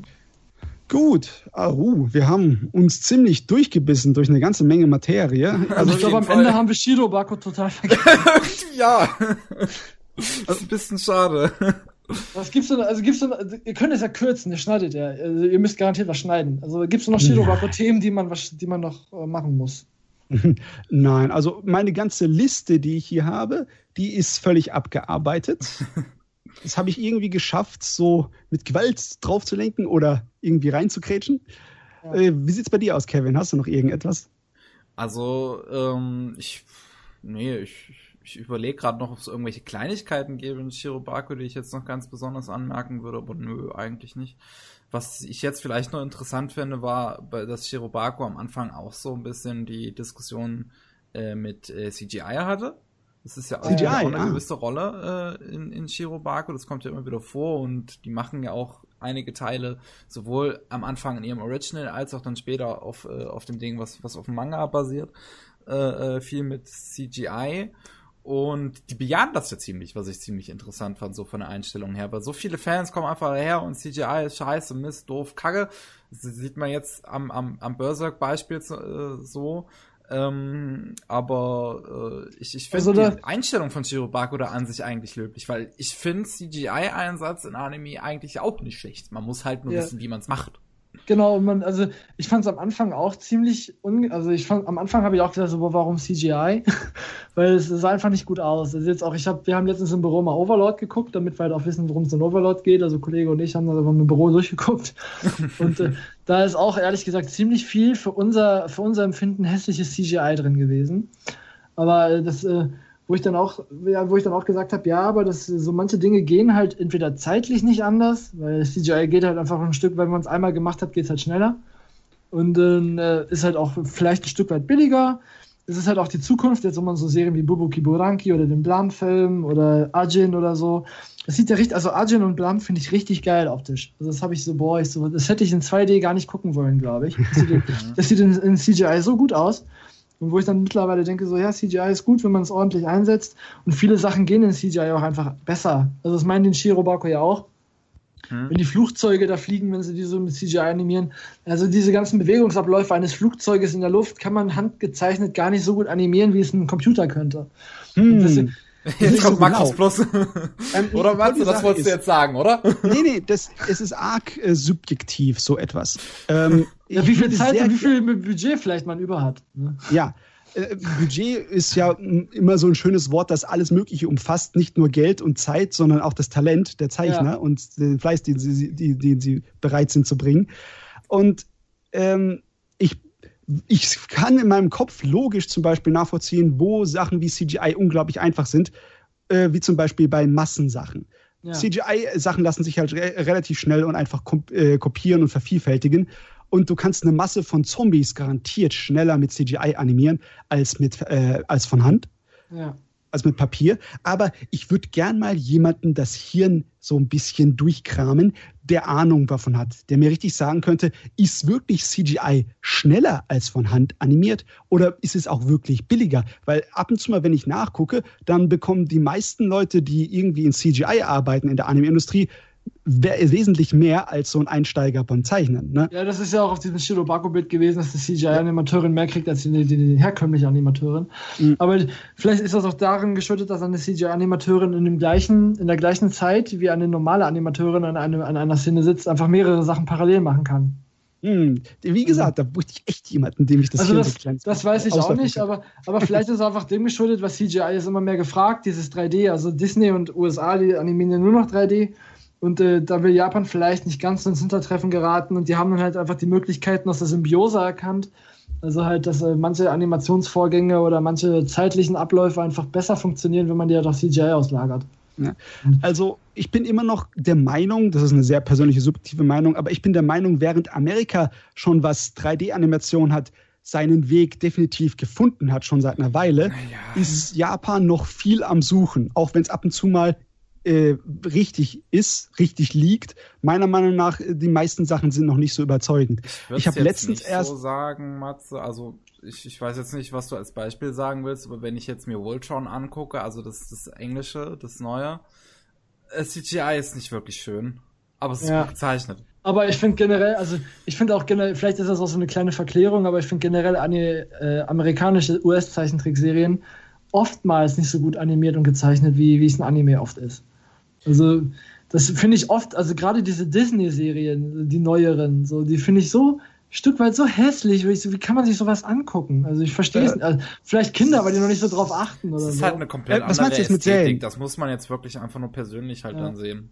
Sorry, ich, will jetzt mal gerade außen vor. Äh, wenn wir 3D-Animation sagen, äh, was für Disney 3D-Animationskinderserien sind jetzt im Moment denn eigentlich da? Weil da habe ich jetzt gar nichts im Kopf. Ich dachte jetzt eher an die Filme und an Pixar und etc. Also nee, ich dachte jetzt so an Serien so, ich war jetzt auch weil was ich interessant fand, war Gumball. Das ist mir letztes, wir hatten Praktikanten im Büro, der guckt dann nur Nickelodeon. Ich so, was läuft denn so auf Nickelodeon? Der nennt mir so den Namen, ich google die. Und dann denke ich mir so, ah ja, so amerikanische Zeichentrickserien. So, mit, mittlerweile sehen sie so Steven Universe sah ganz gut aus. So von, also ich meine ich mein jetzt nicht so vom Stil. So, also Stil, stilistisch bin ich sehr offen. Also ich, viele finden Fukumenkenos, also Anonymous Noise, diese Season voll hässlich. Ich, ich denke mir so, kann man sich, ich finde, kann man sich angucken, finde ich jetzt nicht besonders hässlich oder so. Also stilistisch bin ich da recht open-minded. Ich finde also die Animation, also bei, bei den Zeichentrickserien aus den USA, die so zwischen 2006 und 2010, wo ich die noch so ein bisschen geguckt habe, die fand ich so billig animiert, aber wo man einfach gesehen hat, das sind zwei Bilder die Sekunde oder so. Wo man, da fehlen die, wenn man jetzt im Anime-Jargon bleiben will, die In-Betweens scheinen da komplett zu fehlen. Wo, wo ich dann denke, so, das, ist, das könnte ich mir nicht angucken. Und mittlerweile sehen die aber wohl besser aus. So Gumball hat den ganz, also das war so eine Serie, mhm. wo, wo einfach reale Hintergrund, also Fotos genommen werden und einfach so animierte Figuren reingemacht werden. Das fand ich interessant, so vom Stil her. Vor allem in halt Stil vielen verschiedenen Stilen. Ja, ja. Und äh, Steven Universe fand ich von der Optik her ziemlich gut. Also hier jetzt so was, was so gehypt wird, wie heißt denn dieses, dieses hässliche mit diesem gelben Viech? Wie heißt denn das? Adventure? Adventure Time! Adventure genau. Time, achso das finde ich hässlich ohne Ende. Ich könnte mir das nicht, einfach so von der Optik her, könnte ich mir das nicht angucken. Und also das, das, sind so, vielleicht bin ich da einfach auch schon zu, zu Anime sozialisiert. Aber also so manche Dinge finde ich okay. Auch diese Anime-Nachmache-Serien, die es so gab, also jetzt hier dieses Voltron oder so, das finde ich auch so, wo so nichts, nichts Halbes und nichts Ganzes. Deswegen bin ich auch mal auf das Castlevania-Ding jetzt gespannt, was da bald kommt. Ja, ich auch. So, von daher mal sehen, wie, mal sehen, wie das wird, weil ich gebe den Serien natürlich immer ihre Chance, weil, weil wir so gleich was abschreiben, tue ich nicht. Mhm. Aber halt viele Sachen haben mich dann einfach optisch enttäuscht, sei es jetzt einfach vom, vom Animationsstil her, von der Optik her generell. Und da gab es einige, die mich interessiert haben, aber halt generell finde ich so, die Anime-Serien sind da, die haben bei mir so einen schwereren Stand. Mittlerweile ändert sich das langsam, aber die finde ich irgendwie handwerklich nicht so gut wie die japanischen Animationssachen. Also, ja, dafür, dafür können die halt 3D besser. Hey. Also bei, bei 3D, bei Shirobaku sieht man ja, dass 3D benutzt wurde für mechanische Sachen, größtenteils. Ja. Und also das, ist, das fand ich echt toll, als sie dann erstmal versucht haben, diese eine Szene mit den Pferden, der Herde Pferde, äh, mit, äh, mit 3D zu machen. Dann sah das nicht gut aus, selbst in der Konzeptphase, im Vergleich zu dem, wie es dann später gezeichnet aussah. Und da hatte ich mir auch im Kopf, äh, ich mag 3D in Anime, wenn es für Sachen benutzt wird, die nicht organisch sind, meistens. Beziehungsweise nicht irgendwie ähnlich irgendeinem äh, Wesen, für das du Sympathie empfinden könntest, wie irgendein Tier oder ein Mensch. Wenn die aus CGI sind, dann habe ich öfters mal Probleme. Und ich habe auch ehrlich gesagt Probleme mit Computergrafiken im Japanischen, wenn sie zu sehr versuchen, die Optik äh, des Anime zu ersetzen. Weil das können sie nicht gut, da sieht einfach das Gezeichnete immer besser aus.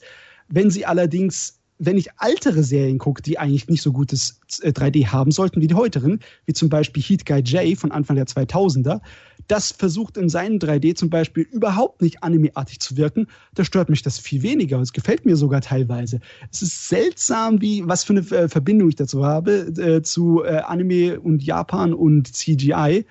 Aber bisher hat mich eigentlich nur äh, Dings, äh, wie heißen sie nochmal? Jetzt habe ich einen Hirnfurz. Unsere Blam und ja genau, Polygon Pictures überzeugt. Ach, ja. Und, und äh, Arc System Works mit äh, Guilty Gear Xrd, was spieletechnisch angeht. Aber sonst hat mich keiner überzeugt, dass er mit 3D die Anime-Optik ersetzen könnte. Ach doch, da gab es noch ein Studio, da muss ich gerade mal nachgoogeln, das, was mich mhm. überrascht hat. Sansigen, also halt hier die Bubuki Buranki gemacht haben. Mhm. Ah, okay. Was, und was haben die noch so gemacht? Was, also ich glaube, die haben auch Arpeggio gemacht, da sieht man aber, dass sie es noch am Anfang gemacht haben. Also, Du, Kevin, wie hieß nochmal das Studio, das diese echt tollen Mecha-Animationen gemacht hatte in dem äh, ziemlich schlechten Mecha-Anime, über den wir da geredet haben, in Anime aktuell? Ich habe schon seinen Namen wer- vergessen. wer- wer- Was? Ach so, äh, Studio 8-Bit. 8-Bit macht auch gute 3D-Animationen. Ach, 8-Bit. Äh, die habe ich aber auch eher negativ im Kopf. Warte, was haben die denn so gemacht? Also, ja, 8-Bit ist jetzt inhaltlich nicht so stark, wenn wir zum Beispiel über Common Lucifer reden, was ihr ja auch äh, im, im, im Programm habt bei euch bei KSM. Mhm. ah, genau, kommt Ist das jetzt, äh, ja, da, da haben wir Das bei fand ich optisch aktuell- aber eigentlich ziemlich gut. Ja, das ist Ja. optisch auf jeden Fall gut. Das ist halt inhaltlich, wie gesagt, ne, aber was 8-Bit auf jeden Fall kann, ist CGI. Also, das muss man sagen. Die Stimmt. ist da drin. Ja, Infinite Stretchers fand ich von denen aber auch geil. Und äh, Grisaya no Kajitsu fand ich auch gut. Ja, Kisaya hatte jetzt kein CGI, das war jetzt ein bisschen Ja. was anderes. Aber ja, Ja. das war auch gut. Also, ich Also- finde ich also aber über so die einiges Idee- doch ganz gut. über, Idee, über die Idee, dass CGI äh, die Zukunft des Anime ist und dass es immer mehr ersetzen wird. Äh, wie denkt ihr darüber? Also ist ihr, seid ihr so, hey, freue mich drauf? Oder so eher so, oh mein Gott, nein? Oder so irgendwas zwischen in der Mitte? Also vor, vor, vor warte mal, fünf, sechs Jahren hätte ich noch gesagt, oh, bitte nicht. Mittlerweile aufgrund der Erfahrung von Bubuki Boranki und Arjin und Blam und äh, Sidonia und was gibt's denn noch alles in CGI? Keine Ahnung. Diese ganzen Dinger. Ach ja, hier, hier, wie heißt es? Äh, Majestic Prince war auch ziemlich geiles CGI. Oh, Majestic Prince, das ist ein Beispiel da. Huh, Mecha, fein. Aber da, da fand ich das CGI ziemlich geil. Und äh, da, da, also seitdem, seitdem ich das gesehen habe, dachte ich mir so, ja, die, gerade so jetzt hier so Blam und Arjun und so, so, da könnte ich mir das auch in Zukunft vorstellen. Das finde ich ganz gut. Also wenn das so, ah, ja, da, da finde ich es gut. Also ich würde, ich würde mich jetzt nicht sagen, so freudespringend und ja, kann alles so, kann alles so aussehen, aber ich habe da jetzt mittlerweile nichts mehr gegen, wenn sich da irgendein Studio oder irgendein Produzent entscheidet, aber wir machen das in CGI, weil das passt halt besser, dann gerne, wenn sie es gut machen. Und dann mittlerweile machen sie es immer besser. Also man merkt bei jedem CGI-Ding, dass es immer besser wird. Von daher habe ich da nichts mehr gegen. Ich bin halt immer, ich, ich bin dann eher immer so für eine gesunde Mischung auch, muss man mal so sagen. Ich meine, es kommt halt immer darauf an, wie das CGI genutzt wird. Wenn man volle Kanne auf CGI legt, wie halt jetzt Polygon Pictures, dann muss man halt auch einen guten Stil kennen. Und ich finde, das können die Leute bei Polygon einfach. Ich meine, sowas wie, wie, wie die Tron-Serie, die sie gemacht haben, ist optisch hervorragend und äh, wie sie es halt jetzt auch in Anime-Form probieren mit, mit Blame, Arjin und Sonia ist, es funktioniert einfach. Es sieht einfach gut aus. Und ähm, wenn man jetzt aber auch sowas wie zum Beispiel wie äh, Ufotable nimmt mit Fate Stay Night oder äh, Fate Zero, äh, wo sie halt CG, viel CGI für die Special Effects und alles benutzen, das sieht auch hervorragend aus. Die wissen halt, wie auch sie es machen sollen. Also Ja. es ist fast ja schon eine andere Sache, ne? Äh, weil so viel äh, des heutigen Schönen im japanischen Anime ist dank des Computers so gekommen. Ne? Weil man das halt machen kann, was früher mit dem Analogen viel zu schwer war oder nicht möglich. Aber direkt computergenerierte Grafiken, also nicht 2D-Grafiken, sondern echte 3D-Grafiken, ich mag sie zwar, aber ich finde die 2D immer noch besser. Also wenn in Zukunft alles 3D wäre, würde ich wahrscheinlich dem 2D sehr nachweinen.